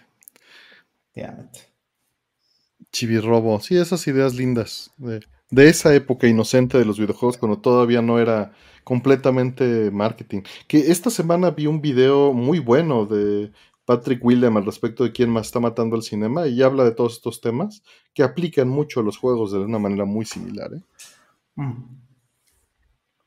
Si pueden, échenle un ojo a ese video de, de Patrick William. De, pues pone, pone a sus este, a, los sospechosos, ¿no? Ya saben, está Marvel, están los ejecutivos, está la, eh, declara como uno de los candidatos a la muerte del cinema, la muerte de la estrella de cine.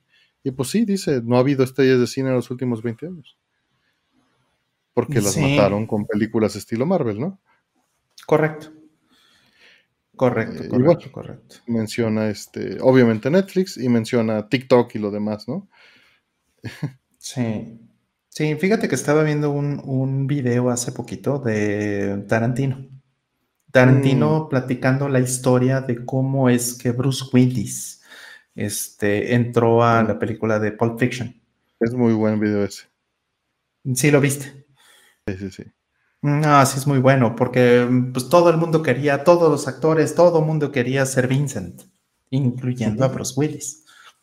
O sea, este Bruce Willis ya había leído el, este, el guion.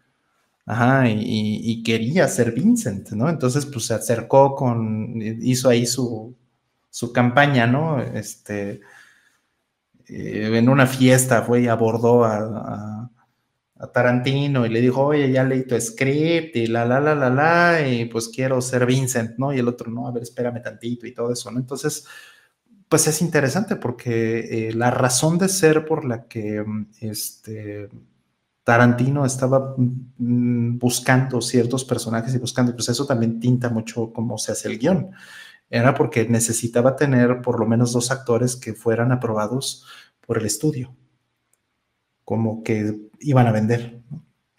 Entonces, de fondo, eh, eh, pues todo está conectado. O sea, tenían que ser cierto nivel de estrellas para que el estudio les, les, diera la lana, ¿no? El distribuidor les, les, pagara toda esa parte y estuviera a bordo en la parte de negocio. Entonces, es, es dificilísimo.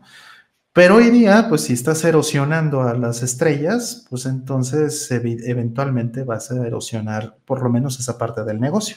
¿Y con qué lo vas a rellenar? Ahí es donde está el problema.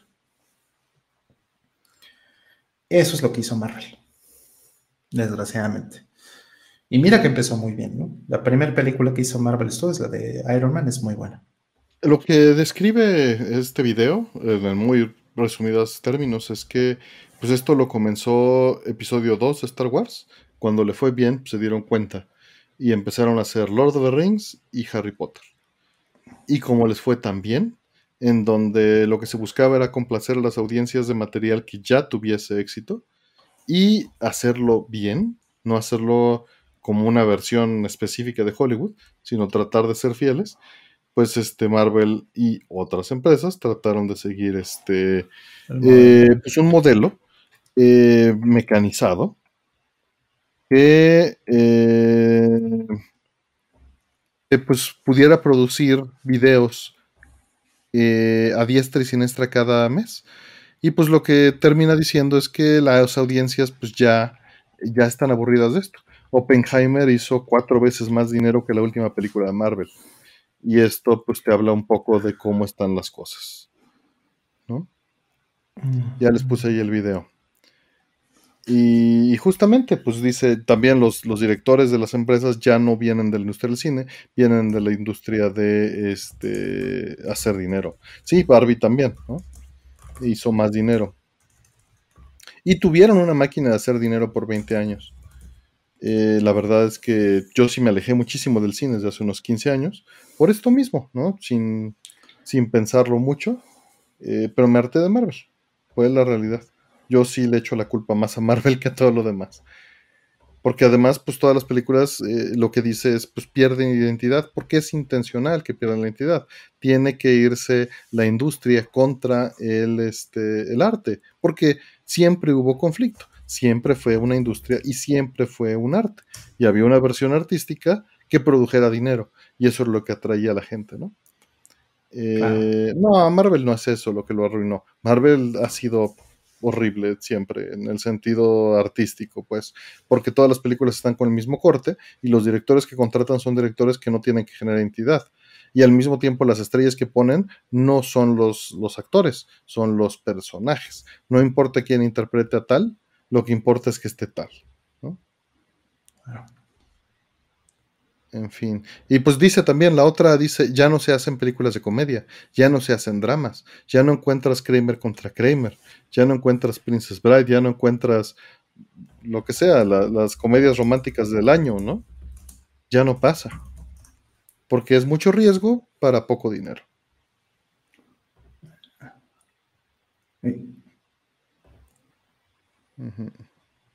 Siguiente.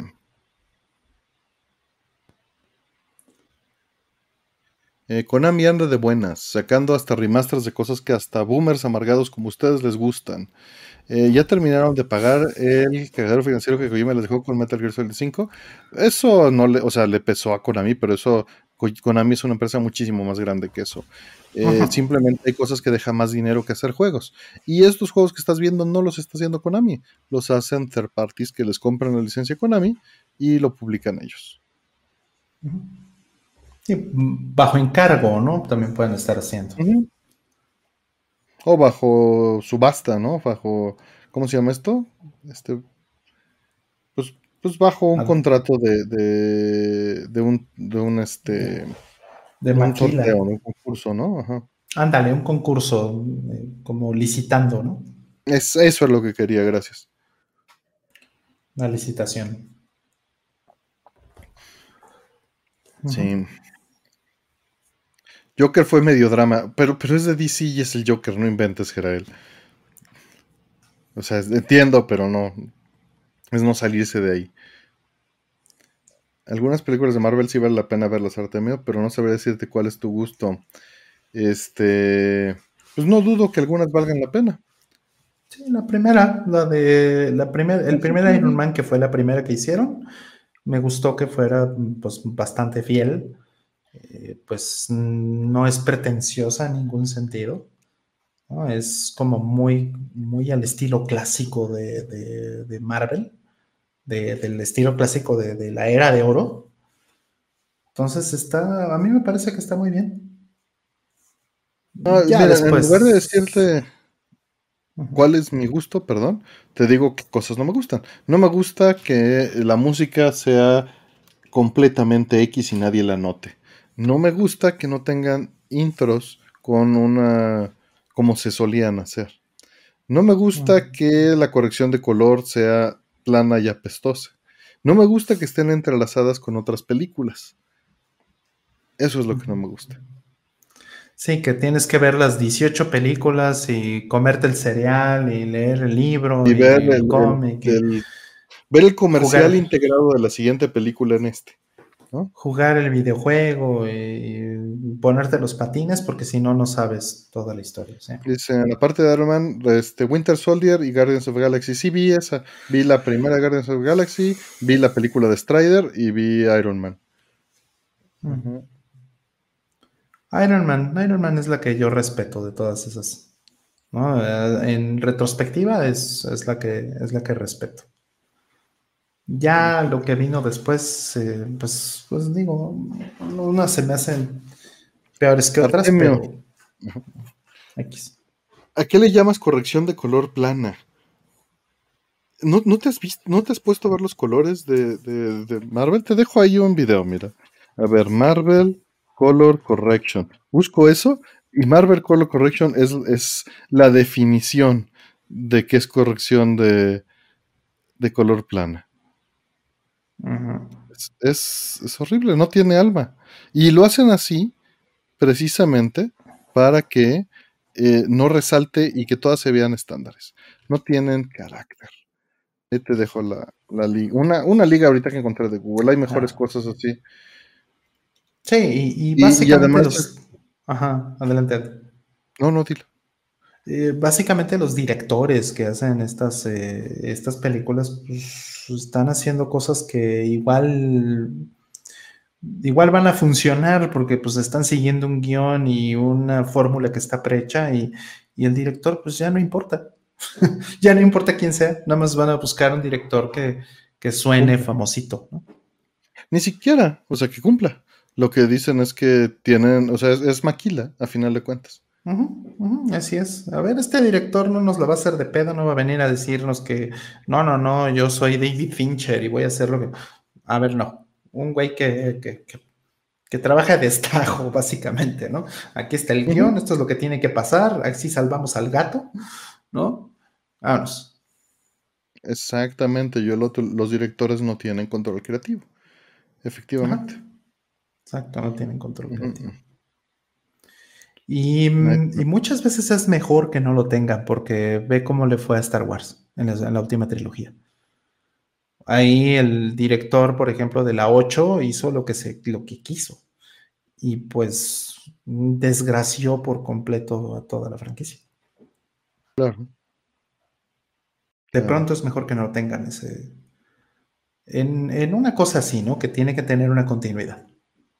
es mejor que no tengan este tanto. Pues mira, ve Imperio contraataca. Es que, Eh, bueno, justamente, bueno, es le que dieron es- control creativo completo. Bueno, pero ese, ese es chistoso porque es el ejemplo contrario. Exacto, por Es- eso, por eso digo el contraejemplo. Ajá, el contraejemplo, pero porque quien la tenía y quien soltó, Lucas, ¿no? O sea, sí. Sí. Vamos, pues era un voladazo, ¿no? Era un voladazo, sin duda, pero pues sí, funciona muy bien en ese caso. Pero ahorita, o sea, de pronto no era buena idea, ¿no? Ujú. Así es. A ver, recomiendan directores o películas que ustedes consideran buenas. No te puedo recomendar nada en los últimos 15 años, Yolotel, porque no he visto Ah. casi nada. Claro, dicen, dice aquí, los directores no tienen control creativo y los ejecutivos no tienen autocontrol. Ese es bueno, ese es bueno. Que sí, justo toca el tema de lo que acabo de mencionar de Quentin Tarantino. De cómo es que metió a, a Bruce Willis, ¿no? ¿Por qué de inicio estaba buscando estrellas, ¿no? Porque no es como simplemente que, que, que, este, que el estudio vaya y le diga, ah, mira, este, o bien que el, que el ensamble de actores que, que pueda hacer, pues es algo que en lo que tenga realmente libertad. Tampoco. Le, van a poner eh, métricas. Tú tienes que poner un, de, de, protagonista a un güey que venda. Entonces tiene que ser John Travolta. Y su compa tiene que ser así, así, así, ¿no? Entonces, pues, pues ni modo, tiene que ajustarse, ¿no? No necesariamente que no tengan ningún control creativo en el caso de Tarantino, pero, pues, o sea, el de la lana, ¿quién es, no? La ventaja y es que la gente, el actor era el que traía a la gente a ver la película, ¿no? Y que eso lograba hacer que una película que no se podía hacer de ninguna otra manera existiese. Exactamente, también es un, también es completamente de acuerdo. Saber cómo justificas que esto exista, bueno, pues necesitas meterle un güey que, que la venda, ¿no? Y, pues, y, va a vender. Pues sí. Y ahí tienes a Leonardo DiCaprio en Inception, ¿no? Etcétera.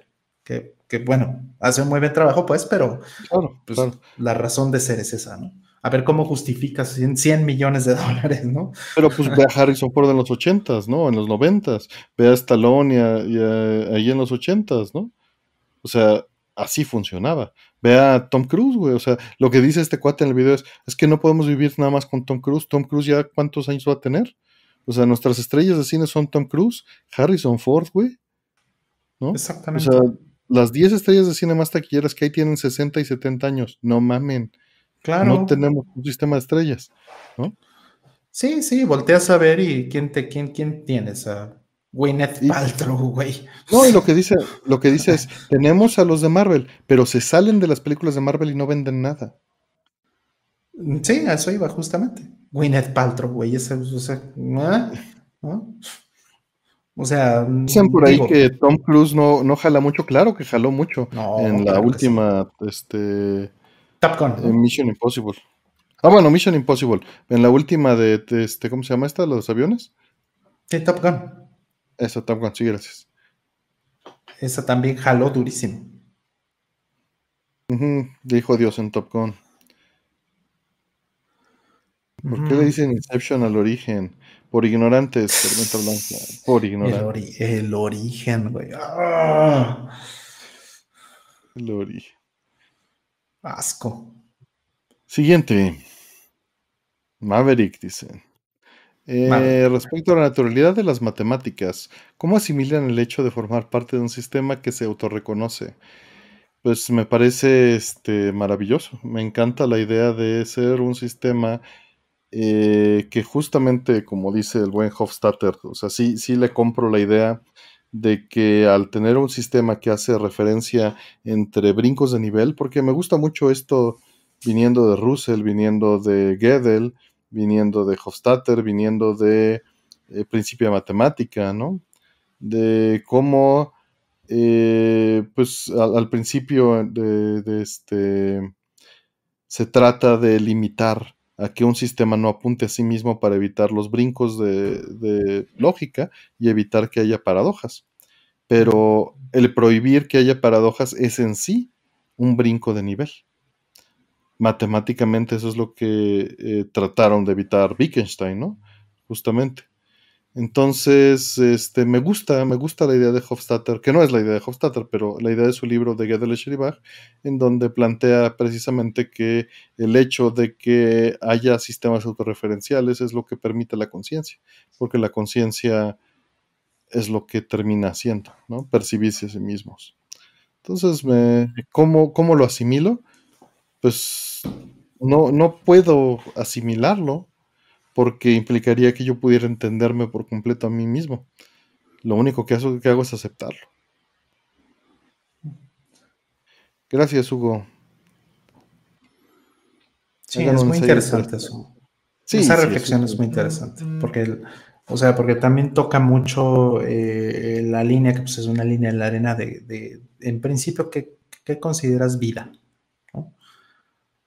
Y si los requerimientos para eso, ¿en qué momento agregas el componente de la conciencia?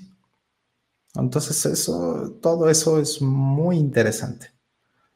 Yo creo que es algo que vamos a seguir por muchos años todavía eh, debatiendo. No creo que tenga una solución de corto plazo, ni de broma. Simplemente vamos a ir cerrando un poquito, cerrando un poquito, cerrando un poquito más, ¿no? Los, los parámetros y la, y la definición, pero nunca, por la matemática misma, nunca vamos a poder cerrar por completo. ¿no? Catálogo vos, ¿no? Y hay que entender que la matemática es el refinamiento eh, bien, eh, ¿cómo podríamos decirlo? Formalizado de nuestro pensamiento, ¿no? Así es. Siguiente. Dice, hola, platillo favorito con bolillo como ingrediente. ¿Como ingrediente? Eh, pues es que están las migas, por ejemplo. O sea, nada más puedo pensar en migas, puedo pensar en capirotada. No, bueno, pero es que ahí no es, eh, bueno, estaba pensando en el bolillo como ingrediente y no como contenedor. Mm, o sea, tú dirías que eh, la en una torta, cuando, el bolillo no es un ingrediente. No, es que eh, cuando pienso en ingrediente, pienso que no es la topología, no es el que define la topología. Entiendo, entiendo. O sea, es, una limitante de sesgo personal, ¿no? Entiendo, o sea, en, un taco la tortilla no es un ingrediente, pero en unos chilaquiles sí. Sí, exacto. Ok, okay Ese, es, mi, mi, sesgo personal de intuición. No que tenga razón, Mm. Es, lo que me pasa y tienes toda la razón, es una muy buena descripción. Mm, entiendo. Sí, no, nunca lo había pensado así, pero, pero creo que es interesante. Sí, sí, no, o sea, no, tiene mucho sustento, pero, pero es una lógica intuitiva. Eh, guajolotas, pues es que si no, cualquier torta, ¿no? Molletes, molletes es una gran opción. Molletes, por supuesto. Unos tecolotes. Mira, aquí está. El bolillo con mantequilla no es un contenedor, es parte de la receta. Igual, ¿sabes? Otro platillo entonces con, con este bolillo. Un, un tecito de limón. Un té limón con el bolillo remojado. Wow. Sabe, sabe muy bien. Y pues no es mm. contenedor. Mm. Bolillo con lechera. Mm. De niños, de niños, mi hermana y yo, este, partíamos un bolillo a la mitad y luego partíamos un aguacate a la mitad. Ah, y así cada quien medio bolillo y medio aguacate. Y agarramos el bolillo y raspábamos el, aguacate. Era nada, más que eso, raspar el aguacate hasta acabarnos con el bolillo. Nosotros lo hacíamos con tortillas. Y la, el, el, aguacate era picarlo en pedacitos chiquititos y luego tantita sal de grano y el limón encima y mm. va. Es curioso cómo el aguacate sí lo comemos de las dos maneras, o sea, sin lo salado y neutral, ¿no? No vamos a lo dulce tanto. Mm. Gracias, hola planeta, cuídate. Torta de aguacate, sí. Y, fíjate, allá en, Ecuador tengo un amigo que pues comía la torta de plátano y partía el plátano en los gajos. Mm. Poca gente separa el plátano en gajos. Porque es como la mandarina, lo puedes separar en los tres gajos que tiene. Sí, claro. Y así se hacía la torta, ¿no? Partía el plátano en los tres gajos, lo separaba cuidadosamente y quedaba en la torta de plátano con eso. Y esa torta de plátano tropicalizada a México con una con un poquito de cajeta, uy. Ay, güey, eso sí sonó muy bien. Sí. Sí, sí, como que la cajeta cambia completamente la idea de la torta de plátano, ¿no? Totalmente, sí, sí, sí, o sea, sí. Sí, revolucionaste ahí, ¿eh? El concepto de torta de plátano, nada más con ese componente adicional. Uf.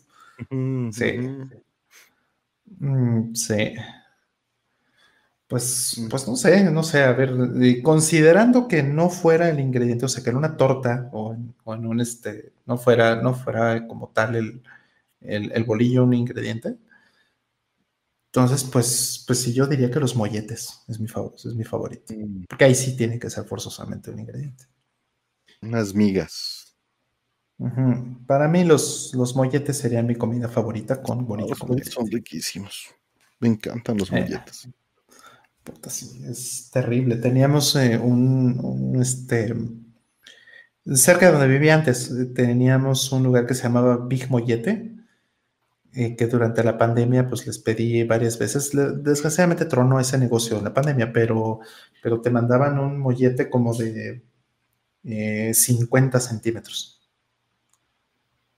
Delicioso. Y luego era un, mollete gigante, pero además un mollete de chilaquiles. No mames, o sea, era una cerdada, pero era delicioso. Dicen molletes con guacamole o pico de gallo. Yo soy pico de gallo. Team pico de gallo. Totalmente pico de gallo. A ver, este con guacamole. De gallo. Pico de gallo. Chorizo, a ver.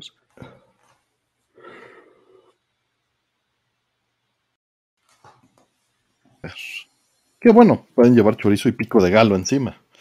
Mm. Malletito con mantequilla. Era justo lo que iba a Geral. Tostado con mantequilla. Híjole, qué rico. Ya decidí mi desayuno del rato, dicen. Me faltó la opción ambas, dice Kishen ¿Mm? Unos molletitos al ratito, ¿cómo no? Sí. Pues es que el pico de gallo podría, puede llevar aguacate. Claro, ¿por qué no? Sí, aguacate picado en pico de gallo, sin problemas. Y de mm, hecho, mejor, unos tacos placeros. Agarras tortillita, un, chicharrón, lo pones en la tortilla y lo rompes adentro de la tortilla y le pones el pico de gallo encima. ¡Qué delicia! Y con aguacate, puff. con un guacamolito. A mí me gusta, fíjate que yo tengo una preferencia, y lo hablaba con mi hermano el otro día, eh, sobre del aguacate picado sobre el guacamole. El guacamole no me hace tan feliz, pero el aguacate, mm. sí. No sé por qué. No, no, se vale perfectamente, ¿no? La textura, ¿eh? O sea, no, no, no creía ser una persona de texturas, pero pues la única diferencia es la textura, a final de cuentas. Pues sí, digo, el aguacate, eh, bueno, el guacamole eh, le ponen limón y le llegan a poner mm. algunas otras cosas, ¿no? Entonces, pues sí, tiene un sabor, puede ser un poquito diferente. Pero, pues sí, el aguacate así solito, sin problema. Sí, el pápalo es muy bueno, ¿cómo no, Tino? Lo, uy, sí. ¿Cómo no? Pues ya estamos, ya estamos, Rol. Listo. No, ya vámonos, ya me estoy calabriendo ahora sí. Sí. Buenísimo. Vámonos a dormir. Pues gracias a todos por estar aquí acompañándonos, a los 240 que todavía andan por acá. Este, cuídense, mañana nos vemos en un par de fichas, todavía no sabemos la hora, todavía no sabemos el juego, pero por aquí nos vemos. Sí, vamos a, vamos a ver jueguito. Y recuerden lo del 28, ¿no? Vamos a estarlo diciendo yo creo varias veces, ¿no? El 28 de octubre va a estar el, el, este, el evento este de MSX, el MSX Meetup se llama. Meet, México, ¿no? Meet México, ok. Máximo, México. Pues bueno, gracias, cuídense, que estén muy bien, gracias por todo, Rol, gracias a todos los que andan por aquí, a Laín, Antonio Luciano, gracias también por el, la cortinilla, gracias por a Juanjo por este, el jingle, gracias a Casiopea por el overlay, gracias a Neko Milkshake por el logo, Eh, gracias, José Madera, Victim, yo, este, Giovanni, Gerael, Tino, Retumón, Kishin Asura, Tester Pix, Setochitl, XJ, eh, Raúl. Este, gracias, cuídense, que estén muy bien. Gracias a Rol por estar en los controles. Y pues descansa, carnal. Gracias a Green, que ya nos, ya nos mandó a la mamá, ya, ya, se fue a dormir. Como debe ser, como debe ser. Estaba tomando una fotita aquí hizo una pose de, de gato increíble. Pero bueno, este, ahora sí, muchas gracias a todos. Descansen, descansa Artemio. Nos vemos mañana. Cuídense. Buen Gradius. Gracias. Gradius Gaiden. Buenísimo. A ver cómo quedó la, la, encuesta. Ganó el pico de Gallo. Eso. Muy bien. 55. Esto. Vale. Cuídense. No, no me defraudaron. Cuídense. Bye. No.